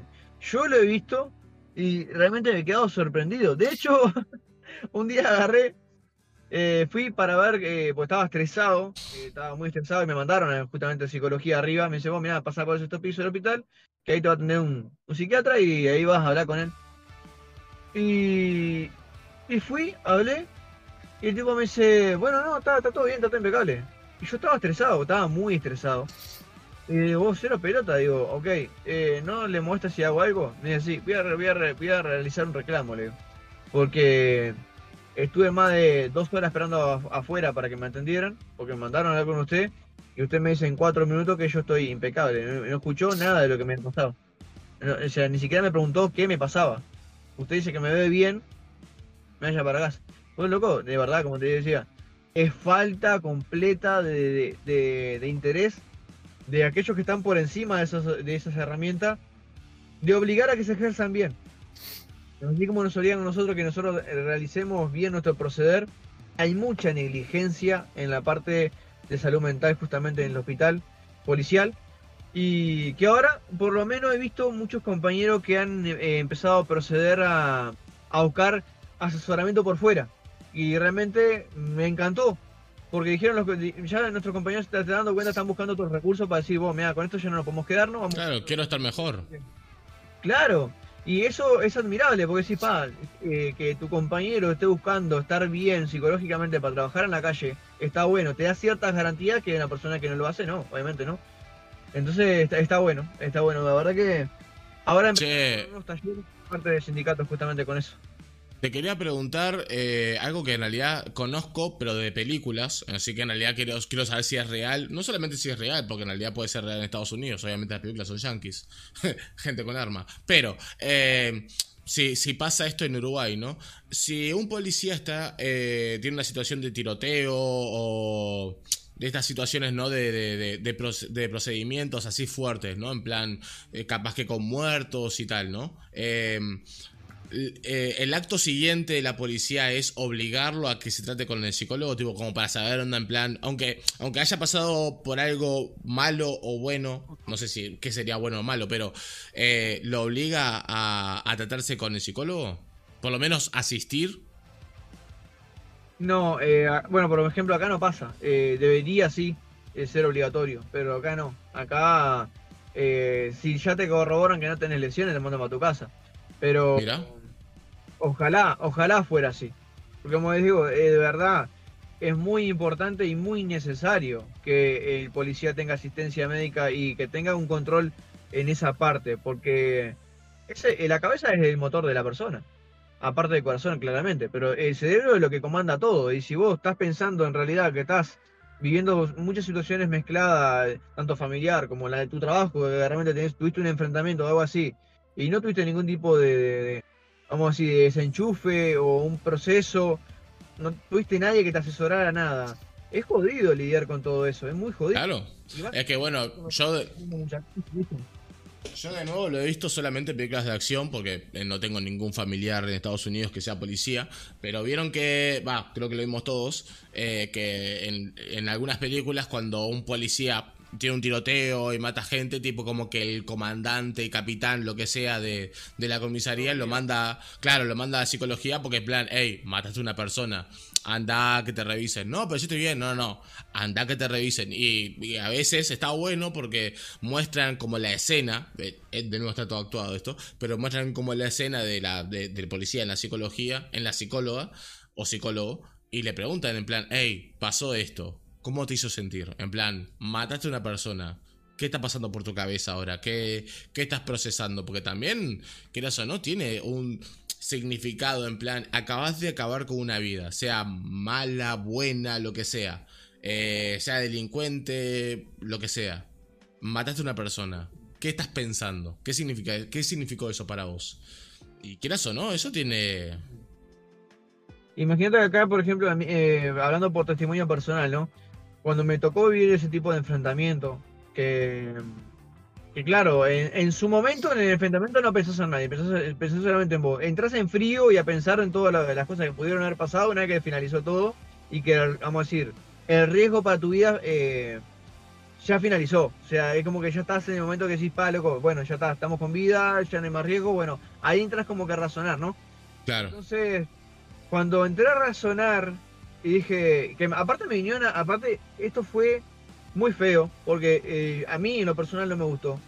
Que venga un superior y me diga, felicitaciones, dejaste, eh, mataste a un delincuente. Vos, La loco, puta madre. ¿Vos sabés lo que me estás diciendo, cabeza? Acabo de quitarle la vida a una persona, ¿no? Está todo bien, es verdad. eh, La persona era la persona más mala del mundo. El hijo de Lucifer, lo que vos quieras. Acabo de matar a una persona. O sea, no es para nada sencillo eh, afrontar una realidad como esa. Por lo menos a mí me pasó. Está loco. Eh, cuando, cuando yo caigo en eso, a mí me dolió lo personal de tener que haber llegado a ese recurso. ¿Me entendés? Porque si para algo entreno, es para, es para justamente salvar personas, no Claro. para matar. Yo entré acá para cuidar gente, no para hacerle daño. Entonces, cuando vos decís, pa, loco, tuve que llegar a, ese, a eso y la persona mañana no amanece, no despierta por mí, te afecta, te afecta. En el momento, claro, vamos a la realidad. En el momento cuando estás en el enfrentamiento, el cuerpo tiene dos maneras de proceder. O te, vamos a decir como dice todo el mundo, o te achicás y quedas congelado, quedas estático y no puedes moverte porque el miedo Claro. te paraliza. O el otro, la otra manera de proceder por la, eh, la adrenalina del cuerpo es ir con todo a la guerra. Es como tipo, eh, tu cuerpo No, no lo asocia que vos pensás, claro. tu cuerpo asocia que está en riesgo de eh, recibir un daño inminente, o sea, de morir o que te lastimen gravemente. Entonces tu cabeza piensa en supervivencia, no piensa más nada. Entonces, claro, eh, en el momento de, de- de que vos estás en el enfrentamiento y demás, no, no considerás el daño que le puedes hacer a la otra persona. Claro, entra, el cerebro entra en la memoria primitiva de defenderse y, y Tal listo. cual, tal Supervivencia. cual, dijiste vos, Sí. dijiste vos, eh, entra primitivamente, tipo, vos, eh, me tengo que defender, eh, no quiero morir, eso es lo que dice el cerebro, no Claro. quiero morir. Entonces, claro, después que cesa todo eso, tu cabeza empieza a decir, pa, loco, mirá todo lo que hice, mirá todo lo que pasó. Son fracciones de segundo, pero les puedo asegurar que en la cabeza hacen una película de Metro Goldwyn ¿no? Te juro. Ah, no, claro, obviamente. Sí. Vos lo ves fotograma por fotograma. les voy a recomendar una película para que la vean que es 100% verídica policial. O sea, esa película parece que la hubiéramos filmado desde adentro de lo que es del trabajo real, no, Eh, no un guion, sino que vos, fue, te juro, la mejor película que vi y que una vez que la ves, cuando estás en el trabajo, te toca. Es como que decir, pa, carajo, en- entré en esto. Es que vos decís, loco, es así. Aparte está filmada con las cámaras GoPro, con las cámaras que se usan para filmar. Sí. ¿Cómo se llaman? Eh, la, la película está protagonizada por el actor que hace de, de Príncipe de Persia, ¿se acuerdan? Sí, También sí, sí, sí. Contra el enemigo de Spider-Man. Eh, Sí, sí, sí. ¿cómo se llama? ¿Cómo se llama? ¿Watchmen o En la mira? Eh, después bu- busquen el actor y van a encontrar la película de él. Trabaja con, con un actor que creo que es mexicano. Peliculón y muy realista. Ahí van a comprender lo que es de estar dentro de la policía. Y lo que se vive en esa película es todo lo que yo he vivido en la calle. Decís, pa, loco, es jodido. Es jodido. Es muy jodido. Y, y realmente uno cuando ve esa película decís, pa, loco. La- hay mucha gente civil que la ve y se va a ser otra película más de, de- de Hollywood. Pero yo que la vi, les puedo decir que 100% si ustedes la ven van a entender claramente lo que trabajó. Incluso tu hermanastro que la vea, Leo. Que la vea para Sí, que... se, la voy a, se lo voy a recomendar. Y si no Que te la molesta, veamos voy a sacar de. Si la no te hicieron voy a, sacar, voy a sacar unos clips de todo lo que más o menos mencionaste y toda esa cosa y se lo voy a mandar después para que lo vean. Si no Dale, te buenazo. Dale buenazo. Bien. Y, Y, mirá, si para el de película se lo voy a recomendar, sí. Vos mirá, está realmente zarpada esa película. Eh, toca en lo profundo, porque decís, pa, loco, vos a veces ves película verde de acción, claro, como a ver, te ves un arma mortal y decís, pa, así te loco, es una vez te disparando, no, no corre riesgo ninguno, Eh, Un clásico Rambo, corre por todo el campo, arranca con una metralleta, mata a todo el mundo, nadie le pega un tiro. Un éxito. Vos, en esa, en esa, en esa película, no se la voy a spoilear, pero pasan cosas eh, heavy. Bueno, una de las, una de las películas que, que encima trabaja el mismo tipo que acabas de decir, que no sé si es la misma, no creo que sea la misma, eh, se llama Culpable, salió el año el 2021, está en Netflix y la recomendé justamente, creo que la, la llegué a recomendar en, en- en uno de los podcasts, que también trata de algo, de muchas de las cosas que hemos hablado sobre el tema de del preconcepto y tener un, un- sesgo que no te deja obrar bien. Y el tipo también actúa de policía. Este está muy buena porque justamente actúa de esos tipos que de esos policías que eh, atienden llamadas de 911 Perdón, me quedé sin, sin, voz. Eh, atienden llamadas de 911 y pasa exactamente un poco de lo que habló Matías, de que la llama una señora diciéndole... eh, estoy hablando un poco de, de- de la sinopsis, pero el principio, no les voy a contar obviamente el final, pero llama una señora diciéndole, eh, eh, necesito ayuda, eh, mi marido me está secuestrando, me está, vamos, eh, tengo maritones por todas partes y todo eso. Y el tipo actúa como, obviamente, dijo Matías también, y por el sesgo, el tema de que, bueno, el hombre es el malo. Onda, el marido es un hijo de puta, hay que darle con todo. Pero no todo es lo que parece. Y solamente lo voy a dejar ahí porque no es tan. O sea, no van a decir ahora la mujer es la mala, no. Créanme, no se detiene ahí. eh, Hay sorpresa tras sorpresa y la película es maravillosa. O sea, aparte de encima, está buena porque no, no, o sea, está filmada solamente en el cubículo del tipo. Onda, eh, toda la película tras, eh, se, es él, la llamada, y el tipo en, en el cubículo de 911 está de más. O sea, porque no tiene muchos movimientos, no es como que se va la patrulla y demás, o sea, es simplemente esa escena y pasa de todo, onda, te hace vivir una, una experiencia de adrenalina increíble. Y sigo buscando la película de, de, de- que, que- que me, que me estabas hablando. Bueno, antes que nada, saludar a, a Draco que entró. Eh, ¡Bue, Draco! No puedo creer lo que veo, benditos mis ojos. Sí, bueno, bueno después de tanto tiempo estuvo, estuvo lindo, la verdad que el reencuentro está, está buenísimo. Estar con todos ustedes. Decía, Pero no, sí, es complicado. Y una pregunta, el tema este que vos decís, Mati, eh, de la atención psicológica, ¿lo trabajan desde el sindicato de la policía? Ahora sí empezaron, ¿qué pasa? Claro, eh, a ver, el policía dentro de las cosas que en realidad, bueno, tiene permitido manifestarse y, bueno, ahora en re- en realidad ahora empezó a manifestarse un poquito más. No hay unión, pero por lo menos sigue habiendo manifestaciones individuales. A causa de muchas eh, pérdidas de compañeros y que hemos tenido en estos tiempos, a causa justamente de problemas de, psicológicos, ahora empezaron a haber talleres por parte del sindicato, estamos dando todo externo a la policía el, el mismo sindicato está buscando alternativas para que el policía pue- pueda solucionar o por lo menos tener una atención diferente en otro lado, o a veces convenios. E incluso hay muchos compañeros que empezaron ahora dentro del sindicato a realizar estudios, justamente a, a capacitarse en la parte de psicología para ayudar a los compañeros. Y la verdad que está, está bueno. Encuentro bueno unos cuantos compañeros que empezaron Está para poder ayudar a los demás, porque si no hacemos eso para eh, ayudarnos entre nosotros, estamos en el horno. Y más con, con este trabajo, ¿no? Como él les decía, o sea, nunca sabes quién tenés al lado. Eh, pasó, como les dije, en el caso de hace un mes, que un compañero fue y mató al otro. Como también pasó en el caso de 2009, que fue un tipo que mató a seis compañeros y luego se volvió la cabeza. Como puede pasar que un compañero estaba con una compañera, agarra el teléfono, discute con su mujer, y adelante de mi compañera, loco, agarra y se vuela la cabeza. Mi compañera lloraba por el handy, escuchábamos la desesperación de la compañera. eh, Y sí, boludo. que venga, que venga alguien de emergencia, que venga alguien a llevarlo, que. Wow, eh, y el tipo en realidad ya venía cargando con un montón de cosas. Tenía, estamos hablando que todos los casos de los cuales estoy hablando no llegan a los 30 años. No son gente- Es que vos sabés que. Eso te quería preguntar en realidad. Eh, vos acabas de contar algo que, que no quiero que pase eh, como si fuera un chiste más, porque ni siquiera un chiste más, sino un cuento más, porque es algo importantísimo, boludo, que es justamente quitar una vida, ¿no?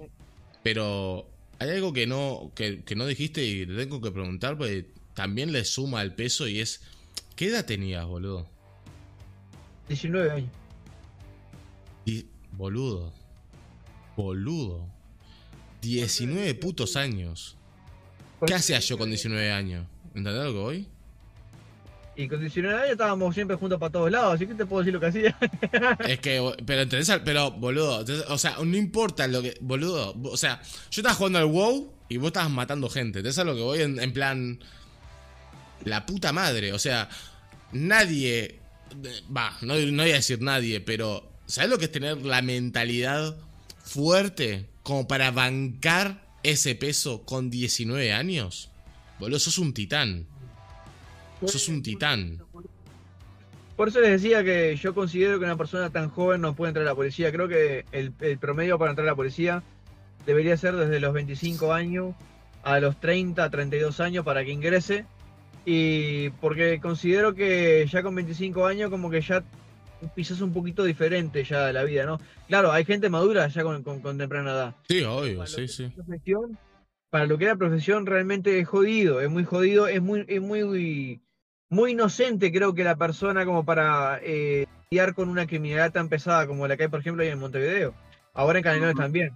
Entonces creo que una persona que recién sale, vamos a decir, del liceo y está conociendo el mundo es demasiado pronto. Mi Es que boludo, 18 Vos tenés que ir al lado general.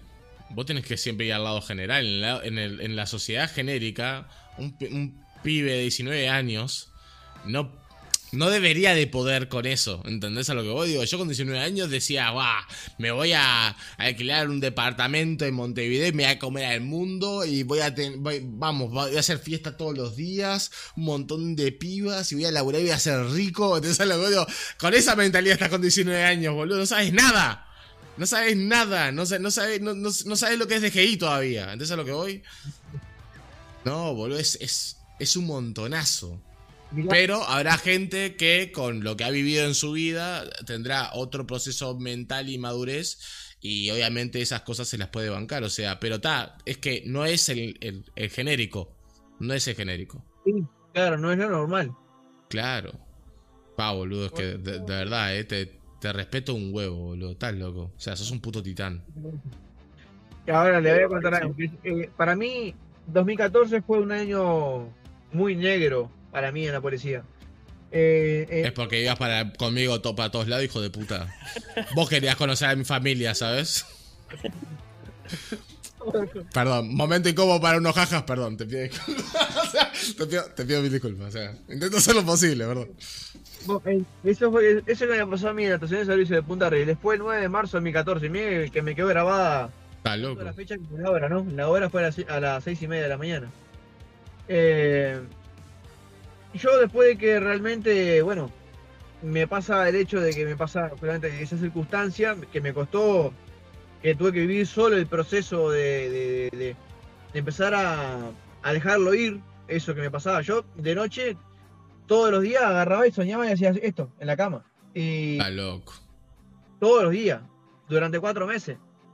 Pero lo más triste fue que el, el mismo año, en mayo, el 20 de mayo, a las 12 y 5 de la noche, un delincuente casi me mata a mí. Porque me pide la hora, ahí, justamente enfrente de la Roemers, de ahí de Camino Maldonado, este puente de Camino Maldonado, me pide la hora y me dice a mí, compañero, che, eh, ¿tenés la hora? ¿Cómo no? Ah, 12 y cuarto eran, 12 y cuarto de la noche. Pero ¿cómo no? 12 y cuarto. Y yo quedo mirando para la estación de servicio de Punta Rieles y mi compañero lo queda mirando a él, que él bajaba para, vamos a decir, la zona marginal de lo que viene a ser eh, Ovidio Fernández Río. Le, le tiro más o menos las calles para que más o menos sepan dónde queda eh, eh, el, el- el lugar, eh, donde, está realmente muy, muy jodido, ¿no? Sí, la parte acá del norte, una poronga, ¿no? Sí, mi compañero lo queda mirando y me dice, me toca el, el brazo y me dice, Guerrero, eh, está armado. Me doy me da vuelta y ya con la experiencia que había tenido anteriormente, ya mentalmente ya me, me apronté para el enfrentamiento. Pero mi compañero no estaba preparado para el enfrentamiento porque no le había pasado. Y él también era joven. Entonces, cuando yo agarro, voy a retirar mi arma para darle la orden de que tirara el arma y que justamente se tirara al piso, mi compañero me pega en la mano, me hace bajar la mano hacia abajo con el peso que pesaba el revólver todavía. El delincuente se da media vuelta y me dice, no descanses. Y me tira cinco tiros a dos metros y medio de distancia que gracias a Dios no me dio uno. Porque me llega a dar, me caduca. El tipo se da vuelta de espalda, sale corriendo. Nosotros lo, corrimos. Y yo disparaba al pavimento para ver si loco aflojaba y se, rendía, pero obviamente el tipo sabía que yo no le iba a disparar por la espalda. Entonces, lo perdimos al tipo. Después de que pasa todo eso, mi compañero me dice, pa, eh, Guerrero, disculpame, perdoname, no. Me, me, me apreté, me asusté. Pensé que lo ibas a matar, le digo, sí, pero si yo no me defendía a vos y a mí, nos mataba a él y casi nos mata a los dos. Casi nos mata a los dos. Estamos hablando que fue meses después de lo que me había pasado anteriormente. Decís, vos, loco, es jodido. Sí, no, no, te estaba sacando la virginidad a los tiros, literalmente. O sea, no. ¿Qué lo parió? No, pero la verdad que la reacción de tu compañero fue totalmente antinatural, boludo. Ah, pero él no tenía la experiencia, como te lo acabas de decir. Ah, pero yo que Claro, yo boludo. estoy paralizado, pero no, no le bajés el arma a tu No, compañero. no, Emma, vos O sea, no viviste una experiencia así como pasaba. No, no estaba razonando. Claro, no estaba razonando, boludo. El tipo vio un arma y, actúa. como una experiencia. Basta. que te- Como que- Estás entre la pared, no sabes cómo vas a reaccionar. Es como les dije, o tenés esa reacción de ir Mm. contra todo o de apretarte y asustarte. Mi Claro. compañero se asustó. Y me resultó extraño el comportamiento de mi compañero porque por más que era joven, yo llevaba años en la milicia y él estuvo como soldado haciendo misiones. Pero está, se ve que no vivió una, una situación de, de- de ese tipo tan directo, ¿no? Bueno, hay, hay, hay mucha gente, pasa mucho eso en realidad, ¿no? Tipo, hay pila de policías y demás que te dicen una onda, yo hace 20 años que estoy en la policía y nunca saqué el arma. Tipo, hay mucha gente que te dice eso. Mi padre se jubiló sin sacar el arma de la cintura. 33 años de policía. Y yo, y yo en el mismo año que había egresado, eh, tuve eh, seis baleados, porque valía seis, de- seis delincuentes y maté uno. Dos y loco, qué feo. qué Ajá. feo lo que estoy viviendo. O sea, ahí fue cuando yo me cuestioné y dije, bueno, ¿me quedo o me voy? Porque realmente, o sea, me gusta la profesión, pero ¿voy a seguir viviendo esto? Porque si voy a seguir Claro. viviendo esto, no me quedo. Gracias a Dios se dieron circunstancias diferentes alrededor de los años. Y sí, claro está que tuve otro enfrentamiento posterior, que fue en 2017, el último que tuve. Pero no. eh, no, no. No es como explicarles. Ya como que tuve otra experiencia, otra mentalidad, otra preparación, otra madurez en esto. Y, ya lo asimilé de otra manera. En, en su momento eh, fue como que estaba totalmente cayendo a tierra. Fue un año bastante jodido. 2014 para mí fue fuerte. Y, y es una de las cosas como te decía hoy, que no hay que buscarlas porque se dan solas. Este, este enfrentamiento de mayo, que fue justamente que al final agarré al delincuente porque para vamos a cerrarla con la, la linda anécdota, en realidad lo termino agarrando porque eh, hicimos toda la parte administrativa, volvimos al mismo punto con mi compañero y a las 4 de la mañana le digo, ¿vos te imaginás que acá hay Gil que viene allá en bicicleta, escondido allá despacito, sea de loco que nos tiró recién? Me dice, no, no puede ser, no, tenés razón, ¿cómo va a ser? él? Aparte no va a venir por el mismo lado. No va a ir. Se va acercando, dice, ¡es él! La tiramos arriba, eh, lo redujimos sin hacerle daño. Eh, Por mí podés pegarle un piñazo en la costilla de. O sea, Dudoso. acaba de tirar cinco balazos. Yo te quiebro. ¡Nos tiramos arriba! No le hicimos daño. Ah, este no es el que, tra- este no es el que, que- el que dijeron hace un rato. Pero este no es la persona que trajeron. Es la cédula de él. no se reconocía ni me en la mano. Claro, ya la justicia ahí ya te buscaba. Vos viste como diciendo, vos escuchá, está bien, sí, que te quisieron cagar a tiro, pero tenías que matarlo. Así a palo. tenías que reventarlo. Tenías que mandarte la gran Oliver Atom con la patada voladora esa. la patada de A la, ver. en la cabeza. Se dio así. Se dio así. ¡Santi! Pero bueno, qué disparate, vos. A partir de. Te cruza la frontera y ya se pone eh, republicano. Arriba del pueblo, abajo del Estado. Pero bueno, Santi, por favor. O sea, no, tranquilo, por favor. Vos, Santi, genio. Muchísimas gracias por madrugar por nosotros, vos, que poco se habla de que el tipo. ¿qué, qué- a qué hora son? ¿Son cinco horas menos allá? Que lo parió, boludo. Los ocho. Buen día, Santi.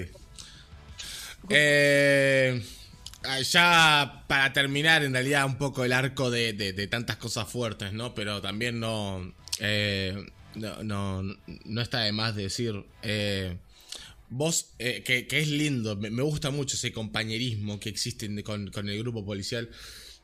Porque si, si lo escuchan hablar al Mati, eh, habla de todos, de todo el cuerpo policial, le, le llama el compañero, el hermano. O sea, como, no importa que no, porque vi- vieron que, va, esto se los cuento a ustedes. Creo que me imagino que lo saben, también por películas. Si no conocen a nadie. Richard Andagras no. no, no. Eh, los policías andan en dos, ¿no? Como que son, eh, son un equipo de, de- de a dos. Como Entonces, los.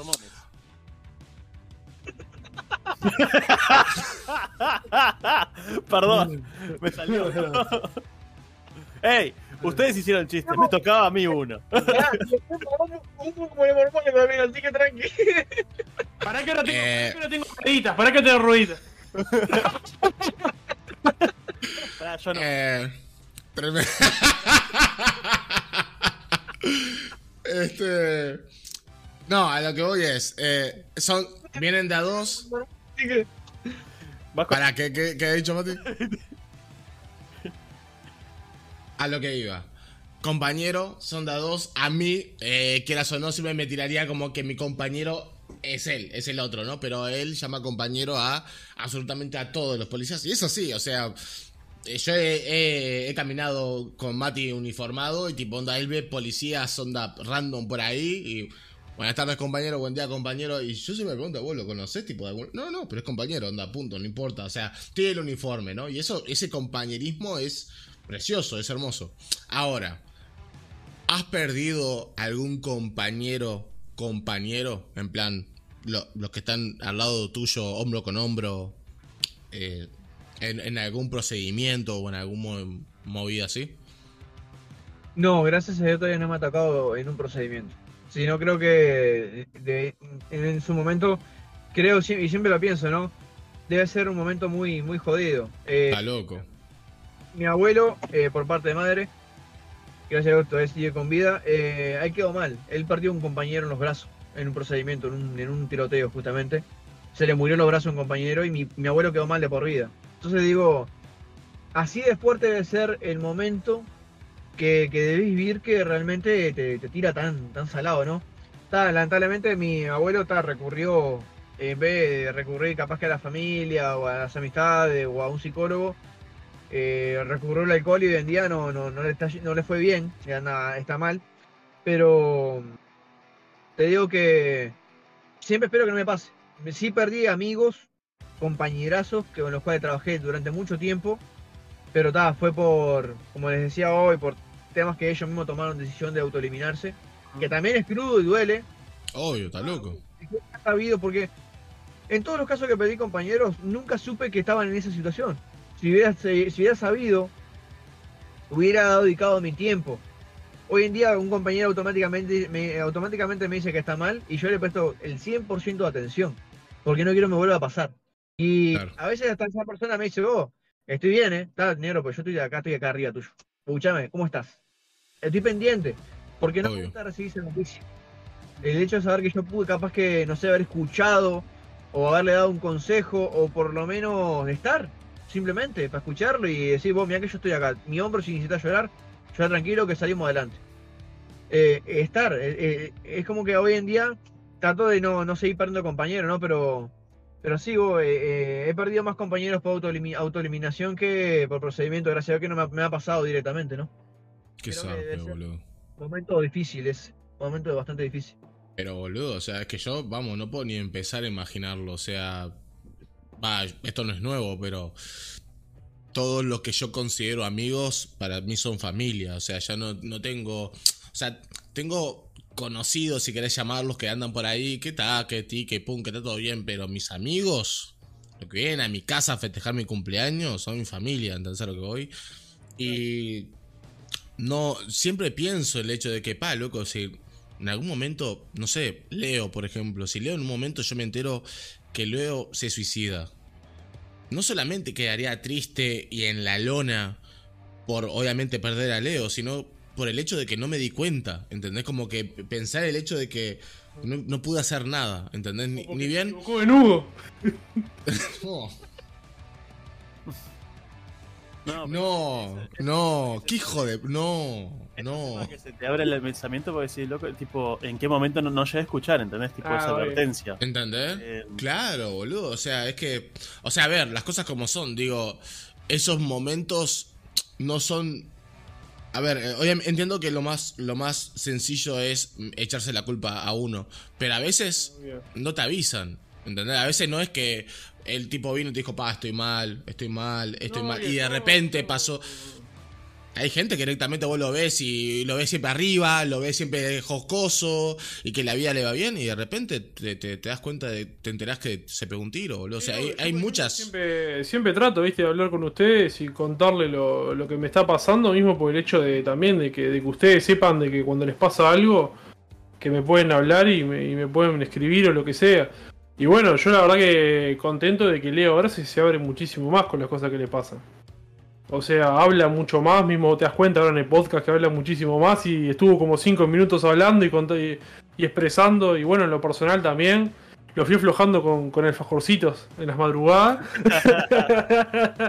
No, ojo, igual, yo creo que ahora Leo habla muchísimo más porque ahora es de mañana y puede hablar bien. o sea, no, no, yo creo que, yo creo que, es más, digo, qué bueno, ahora la gente va a poder escuchar la voz de Leo, porque es que, claro, siempre tipo, te- para mí siempre se mantuvo intenso, pero estaba como que, entonces, eh, y ahora es como que pam, pum, pam, pam, o sea, ahora están Leo, o sea, literalmente. No, pero está, está bueno eso, el tema de que se puedan abrir y que, que podamos hablar tanto de las cosas eh, que, lindas que nos pasan como, como de las cosas, por ejemplo, vos cuando nos contás que estás saturado por el laburo o tal o X o lo que sea.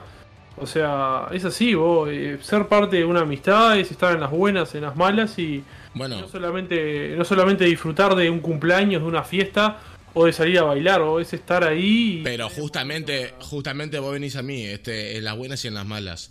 Como decía, yo me imagino que estaría en la mierdísima absoluta si yo pierdo a alguno de ustedes. Ahora, Claro. no es por tirar mi relación con ustedes eh, a un valor menor, pero boludo, imagínense ser policías. O sea, estar hombro con hombro en, en una patrulla 24/7, sabiendo o imaginando que en cualquier momento estás hablando de, de pa, mirá, está nublado y de repente te para una persona random y te pega un tiro. Porque sí, ¿entendés? No te Y- la hora y- como le pasó. o sea, eh, quieras o no, quiero, que- quiero creer por, por simple lógica que es mucho más intenso eso, esa relación que tienen entre compañeros de, de, de, de- de- bueno, como se les llama, ¿no? Tipo hermanos de azul, hermanos de armas, o sea, es un montonazo, boludo. Y de repente saber de que tu compañero se suicida, fallece eh, por un accidente, por lo que sea, debe ser devastador. O sea, debe ser perder tu, tu, tu brazo derecho, tu brazo izquierdo. Entonces, a lo que voy es como. Perdés una parte de vos, boludo. Debe ser muy O intenso. sea, eh, debe ser como estar jugando una ruleta rusa continua, literal. Porque no sabes a quién le puede tocar. No sabes si te puede tocar a vos, si te puede tocar el que tenés al lado. No También- sabes si vos no sabes si sos vos el que puede quitar una vida. O sea, no, no sabes nada. También a destacar eh, algo que también nombró eh, Matías al principio, que me pareció importantísimo, que es eh, el mayor consejo que le puede dar al hermanastro de Leo, que es no meterse en esto por la plata, sino por, por vocación. Porque, boludo, principalmente eso. Eh, quieras o no, es un laburo que ponele que ganás 90 mil pesos al mes, para decirte una burrada. 90 mil pesos al mes uruguayos hagan la conversión a su moneda local. Me sirve. 90 mil pesos al mes. Eh, creo que igual el sueldo no está ahí, pero ponele, 90 mil pesos al mes. 40, 43 dijo más o menos. 43, bueno, 43 mil pesos al mes es un buen sueldo. Pero loco, te pueden pegar, te pueden pegar un tiro en, el bon, o sea, te pueden pegar un tiro cualquier día. Entonces a lo que que- problema no, no es, no es el tiro, el problema es aguantar la presión, boludo, el estrés, la ansiedad, boludo, es una locura, boludo. Yo creo que el tiro también es el problema. Creo No, que-. O sea, ente- pero pará, Emma, o sea, sí, es un laburo estresante, pero ¿entendés? O sea, a ver, las cosas como, hablemos de números. Estadísticamente hablando, todos podemos morir todos los días, ¿está? O sea, eh, pero existe una gran probabilidad, una mucho mayor, que te peguen un tiro, o sea, que no vuelvas de tu jornada laboral siendo policía. O sea, que todos los días... Casa y te maten antes. O sea, to- que todos los días tengas que despedirte de tu familia pensando, capaz que mañana no los veo. Yo no pienso eso. Y soy boletero. ¿Entendés a lo que voy? Onda, soy. Yo no pienso eso. ¿Qué puede pasar? Puedo salir y me pueden atropellar. Pero yo no pienso eso, pero pienso que un policía debería de pensarlo en plan, me despido de mi hija, capaz que mañana no la veo. Es una locura si te pones a pensar en eso. Y yo, por un sueldo que ponele sea 90 mil pesos, no lo hago ni a palo. No lo hago ni a palo. Pero, Es administrativo. si pienso, si pienso que es una carrera. No, pero estamos hablando de los policías que van a la calle, ¿no? O sea, plan, administrativo. O sea, llamate policía, pero vamos, vamos. O sea, vamos. Pero a lo que voy es. Ya denigró los administrativos, haciendo segundo. No, No es el mismo peso. Eh, Son, haciendo, haciendo amigo dentro del gremio. pero vamos, sabemos, son los hippies de las cosas como son. Pero a lo que voy es de que debe ser muy jodido, boludo. Onda, yo creo que la única forma que creo que se justificaría de una buena manera sería literalmente hacerlo por vocación, decir, loco, la, el uniforme, ¿entendés? Tipo, onda, que te lo pondrías todos los días y decís, sí, sabés, lo voy. Y aparte me pagan 90 mil pesos, ¿entendés a lo que voy? Pero ni a palo lo haría solamente por la plata, boludo. Estás loco, ni en pedo. O sea, ni en pedo, ni en pedo. Y lo vuelvo a repetir, ni en pedo. ¿Qué dice Santi? No sé, en este país casi no mueren policía, pero ellos sí matan muchísima gente. Eh, pero Mo en todos lados es igual, pero no en todos lados es igual. Sí, entiendo que en Estados Unidos está bastante fuerte el tema de que la policía mata y tal. Eh, no sé decirte si acá sí o no, porque sinceramente no veo el informativo y me importa un carajo el informativo. Pero eh, no es tan sencillo ponerte a hablar de ese tema. Pienso yo. No es tan sencillo. Y no voy a hablar de- del asunto policíaco de Estados Unidos porque no vivo ahí, no estoy enterado, no estoy informado y me importa un carajo. Sinceramente, lo siento mucho. Pero no es tan sencillo ponerse a decir, onda, ponerle que pasar acá, onda, que en plan sería un tema que la policía mata a un montón de gente. No es tan sencillo ponerse a pensar de que, ah, sí, porque la policía asesina. Está, sí, pero ¿qué estaban haciendo las, las otras personas que fueron asesinados? No es tan sencillo, solamente voy a decir eso. Para hablar hay que estar informado mínimamente. Solamente voy a decir eso, nada más. Es complicado, no es, no es fácil. Es que es así, boludo, porque es como todo, es como que lo que ya estuvimos hablando, el tema de que, ah, porque la policía empieza a atrapar a alguien y, y la gente grabando, ah, violencia policíaca. Y vos decís, loco, pero grabate todo. o sea, grabate, gra- grabate como sacudió a la vieja ya que viene corriendo hace tres cuadras, digo. Acá, hay un cartel pintado acá en, en Mallorca, ¿viste dónde está la cancha de Basáñez? Ah, Que dice eh, Malvin Norte repudia la, la represión policial, boludo. Y vos ves y ve- ves la parada del 370 y te revuelca una vieja toda la semana. ¿Entendés? Te revuelca una vieja. La otra vez yo estaba un día a, la- a las 10 de la mañana parado fuera de casa y había un viejito esperando el 370. Se bajaron uno de, la- de una moto, le dio una paliza al viejo, lo dio contra la pared para robarle las cosas, a un viejo. claro.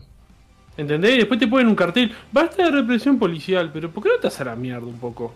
O sea, te, te quejas de que viene la policía, que te para, que te pide cosas o lo que sea. Capaz que a veces no con la mejor actitud, porque son seres humanos. No son máquinas, ¿entendés? Tampoco.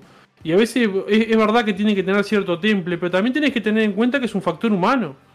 Es Está loco, boludo. pero, pero vos no podés venir y decir, bueno, basta represión policial, pero.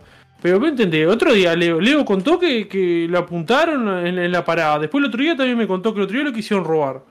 De vuelta. ¿Entendés? O sea, no, no es así la cosa tampoco, vos. Porque la gente, como decís vos, apenas ven que un policía está deteniendo uno, están filmando con una cámara ya para. Para, para hacer para, para Sí, sí, sí. echar, boludo. Y si está parando un negro es racista, y si está parando un chino eh, es porque no quiere que la gente extranjera viva acá, y si está parando, como que decir, ah, loco, no te sirve nada, digo, es como que, loco, deja, deja al policía hacer su laburo, digo, las cosas como son, por algo será. Y después si te roban, estos tipos no hacen nada. Claro, tal cual, boludo, nada que el, ver. Santi, el Santi puso, es un tema que ni quiero tocar sobre texto. Bueno, ¿cuándo querés ser invitado? Ah, ¡Esa, padre! ¿Cuándo, eh, ¿Cuándo te apareces? ¿Cuándo se escucha esa voz? ¿te pinta, te pinta eso, Santi? ¿Te pinta? Ay, podríamos, podríamos hablar de, Estamos hablando sobre... de sobre la situación en Estados, Uni- del de Estados de Unidos y México y tal. Y si hablan Yo- inglés, yo les puedo traducir. Yo también, cara. Y yo también, cara.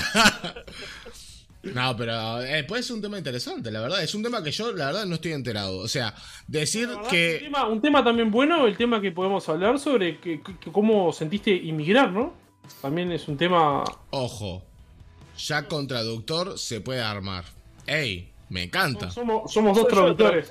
Somos dos traductores, así que. Claro, eh, eh, anglo, anglo y duolingo. Y, Google de apoyo. Terrible, o sea, vamos. Esa estuvo fácil. Me emigré con mi madre de niño.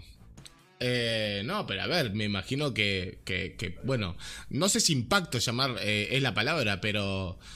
Ah, bueno, está, sí, si, si fuiste de niño, en realidad, bueno, habría que pero ver qué edad, qué edad, claro, habría que ver qué edad es, de- es de niño, porque capaz que tuviste una 16 años. infancia en México y de repente te fuiste a Estados Unidos, o sea, el cambio cultural, pero si, si siempre tu, tu cambio, o sea, si siempre tu impacto cultural fue Estados Unidos, capaz que fue al revés, ¿no? Después volver a México y decir, ah, mira, tipo onda, capaz que... Mm, qué pobre. Hey, estado- eh, bueno, hubiese estado. Podría estar interesante, o sea, El no- el nos tema gustaría. del idioma también, el tema del idioma. Yo, para mí me resulta tendríamos- porque tengo facilidad. Vos, vos tenés, vos tenés facilidad en la lengua, que más que, más que en, la- en el idioma. Petero. Pero, pero sí, Santi, eh, realmente creo que los tres estaríamos muy, vamos, muy felices de tenerte a vos como invitado. Así que bueno, habría... una, vez hablé con- una vez había hablado con Santi yo para tenerlo como invitado para, para un viernes, pero estaba por temas de. Me acuerdo que él me había dicho que estaba con gente en el apartamento y eso y no podía. Ah, es verdad, es verdad. Pero obviamente se, está la invitación, está ahí sobre la mesa y vemos, hablamos un día y eso para arreglar. Habría que hablar, sí, tema de, de, de horarios. Más te digo. Cuando se los horarios, eh, tú nos dices y te lo vemos en la mañana. Lo usa Leo en tercera persona, qué capo. de mañana es más fácil que de noche. No, Ey, me alegra que te guste el nuevo horario. o sea, gol. es medio, es medio complicado. Yo estoy usando todas mis neuronas porque realmente no, est- no soy muy activo de mañana. Por eso al principio van a ver que estoy como un poco pum, pero hey, Yo que, me- hay que darlo yo que me- todo. eh, yo que me desperté a las 3 y estoy cayendo ya. Que lo parió, boludo. A las 3 de la mañana. Ey, pero subí, edité, video para si comen, video para hablar en Word y las cosas acá de esto. Una locura. Una barbaridad, la verdad. Tranquilo también. No. no- Ey, La boca. me imagino que. Porque es fundamental para la parte psicológica. No, dormí, sí, no, dormí temprano, dormí temprano. Me dormí a las 11 y me desperté tres- a las 3, mamá. No Me imagino que, que Mati tuvo otra recalentada. Este, claro, lo que pasa es que también es eso, nos tiene, nos, siente- nos tiene a los tres en, en la cámara del teléfono como nos va a recalentar, ¿no? Estamos recalentando No, ese obvio, K50 que es una locura, claro. O sea, Está está, re, está recalenturiento el K50 ese, ¿sabes qué? Estamos hablando y está, está, está- trrr, esta es, es una locura, o sea... Más Leo que con esa barba. mm, Me la arreglé ayer, eh. Mirá, ahí está. Uh, una bueno, yo debería haberlo hecho, pero... Esa barbita lo Briston. Pero. Pero bueno, un poco más y tengo pelo en la córnea, pero bueno, un poquito. hay que sacar también porque la tenía por acá arriba, chiquillo. O sea, que no llegué. Yo te, te juro, La Valleja. tendría que haber llegado, tendría que haber hecho eso, pero ta, llegué y empecé a hacer un montón. Leo ahorita. Eh, empecé a arreglar un par de cosas ahí para el stream y tal, y, y bueno, pasaron cosas. En realidad Eh, más o menos larga, pero corté, la corté. Bueno, eh, chicos, yo me tengo que ir retirando con estilo elegancia. nosotros también, en realidad. Eh, pero en realidad, Leoncio, quería hablar de tu último update, si me permitís, esta, me- ¿Sí? esta ventana antes de irnos. Eh, pues no solamente tus cambios fueron laborales, sino que, nada, quiero que aproveches un poco la ventana para contarnos eh, esta nueva vida de streamer. Que no, se po- no podíamos no decir de que Leoncio ha vuelto a Twitch. Así El que pródigo. Ha regresado. ¿Verdad? Feliz, dame 5. A ver. Estoy, estoy. Sí. Estás, estás, padre. Perdón, me quedé sin batería. No pasa nada, ¿verdad? ¿Cómo? ¿Y el Powerbank? No. Eh, estaba enchufado incluso en el, en el auto, pero se ve que no le da, no sé si la velocidad de carga, qué historia, pero no me cargó un carajo y, y está por... Tranqui, querido, tranqui. Puede pasar, pero la carga más lenta. Demora mucho más, gasta más batería de lo que carga prácticamente. Claro. Me pasa lo mismo cuando carga el celular menos y quedas tipo. mm, no. Él es Arsenal Uri, ¿no? Él es Arsenal Uri, Mati. Sí, sí, sí. Digo, Santi, Sí, sí, sí. perdón. Eh, bueno, Leo. La vuelta a Twitch, la verdad. eh, mo- ¿Cómo no estar feliz con más con el juego favorito de mi parte, que es The Forest? Amo ese juego, la verdad. Tengo muchos sentimientos encontrados. Me sigue, me sigue agradando porque, como hemos estado, me sigo asustando de los murciélagos. Te, aparte te has sorprendido, o sea, te lo has terminado, pero te has sorprendido en el walkthrough que estamos haciendo. Sí, sí, no. Te has quedado en plan. Siempre me sorprende. Eh, y más las perdidas que nos pegamos en el mapa, que quedas tipo paseando, explorando por todos lados, dándonos de hostia con cualquier cosa que se nos cruce en mente. Y la verdad que bien, tengo o sea, ideas y, y, tipo quiero seguir jugando, pero más a los juegos que me gustan a mí me características porque vas por el tema de información, como me gusta por ejemplo los que son Total War, los RTS en sí, que, y también me gusta explicar, como por ejemplo cada unidad tiene sus habilidades, para qué cosa, es como Gabo por ejemplo en el juego del rol, que él sabe cada característica, cada cosa como su amor, bueno a mí lo me pasa con los RTS. O también los Survivor estilo de Forest. Bueno, si vos mirás mi lista de juegos en Steam hoy en día, tengo una cantidad de Survivor. Eh, Bill Rising, Valheim, eh, bueno, el de Forest, tengo otros más que no los tengo instalados, que los estoy esperando porque los compro anticipados y después cuando termine el juego, los juego tranquilo. Me encanta. Y, y, ta, y es como que me, me fascinan por el hecho de que puedes hacer tus objetivos. Por ejemplo, el de Forest, como hablabas vos el otro día, eh, me gusta marcarme como, bueno, ta, eh, hoy, eh, bueno, vamos por estas cuevas a buscar, yo qué sé, katana, vamos a buscar el traje de buzo, mapa. Y ahora, por ejemplo, eh, mi idea desde que arrancamos la serie de Forest era encontrar el mapa, porque viste que, por ejemplo, no teníamos nada, ahora conseguimos el mapa y no tenemos ningún dato. Esa es la otra parte que ahora vamos a tener que recaminar todo y bueno, empezar a hacer conexiones. Ey, se hace. de todos que estamos armados hasta los dientes, podemos rushear y bueno, y ahí, ahí armando los mapas y las conexiones y dónde vamos a terminar. Eh, está bueno, me gusta, estoy ansioso. Bueno, el, el tema ahora estoy viendo el tema de la cámara para poder ponerle, para poner un poquito extra para que vean mis, mis expresiones y se caguen de la risa. Porque O sea, se viene, se viene stream con cámara. No, no, no, no. Es que vamos. mucho tengo que hacer muchos cambios y todo, pero ta, yo voy a empezar a hacer tipo, bueno, la posición así, capaz que la cámara, o un poquito en otro lado u otro. Y, y, ta, y tienen cositas distintas, ¿no? Pero lo, prácticamente va a ser un juego eh, RTS o Survivors. Prácticamente. Eh, capaz que un DVD, porque me gusta jugar Killer también. Eh, pues es, es bastante más mi personaje favorito del DVD. Yo pongo cara como que entiendo lo que dice Leo. La cazadora, que me encanta. Eh, pero, ta, es- en realidad, es, no soy un pro en esos estilos de juegos. ¿Alguna de pixel art? No, creo que a Leo no le gusta mucho juego de pixel art. Va. Creo que ahora no, no, no puedo recordar ningún juego que le guste a Leo de pixel art. Puede ser que haya. Vos viste que Mati, en, afundo, Mati en ese ángulo tiene, tiene, tiene un aire a Ricky Martin. Sí. Por el peinado, más te digo. Decime, decime, ¡epa! Decime la verdad, por lo que decía.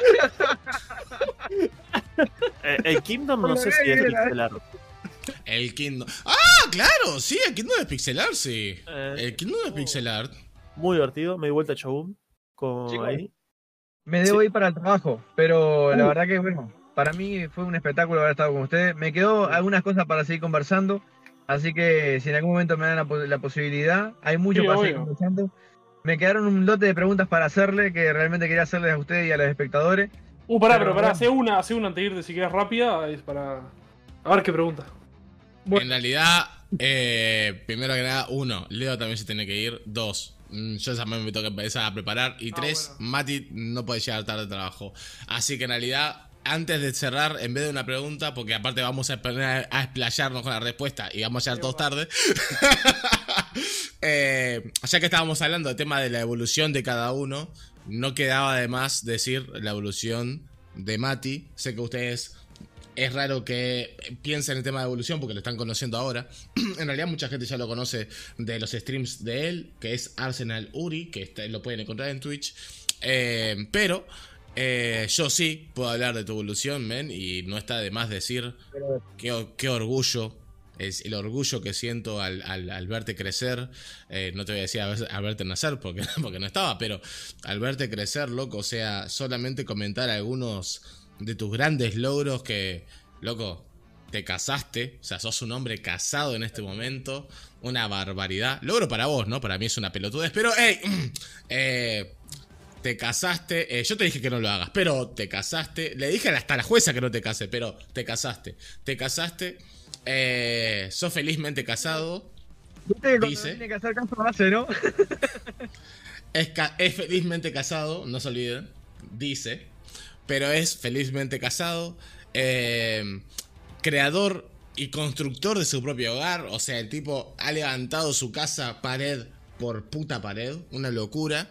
Eh, loco, has conseguido el coche, que me gustaría que lo- eh, me gustaría tener tiempo para que mostraras el coche que te, compraste, pero te tengo que ir hasta allá y manejarlo, porque la verdad que quiero, quiero, quiero ver que te habías comprado. Eh, ¿Cuál era el, el- el- el- el- el modelo del coche? Para que la gente más o menos piense que la gente le gustan los coches. Chevrolet Cruz Hatchback 2014. eh, full, extra full. Búsquenlo, si, no si le gustan los coches, se compró ese pedazo de coche terrible, impresionante. Eh, felicitaciones, la verdad, increíble, te- totalmente merecido. Y obviamente la actualización, última actualización, pero no menos importante, creo que en realidad es la más importante para una persona como vos. Vas a ser padre, loco. O sea, ¿en cua- ¿a cuánto estamos de eso? Y arrancamos este mes. Eh, se supone que nos dieron entre 18 y 20 semanas.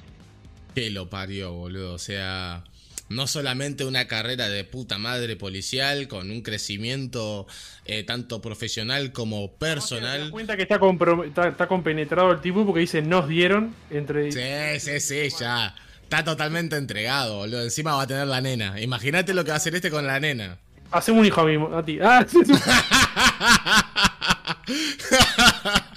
este, no, no, la verdad que de nuevo, bro, este no da el tiempo para dar una, una presentación que, que- te llene lo- los zapatos, ¿me entendés? Porque sos una persona súper completa, sos una persona que siempre está planteándose más, no, nunca se quedó con la cortita y creo que lo demostrás con creces. Eso es lo que quiero decir, que la gente entienda de que las personas en sí son un mundo y vos te has eh, siempre has pensado en qué, qué es lo siguiente, qué es lo siguiente, qué se puede conseguir. Loco, son menor que yo y tenés un mundo de cosas.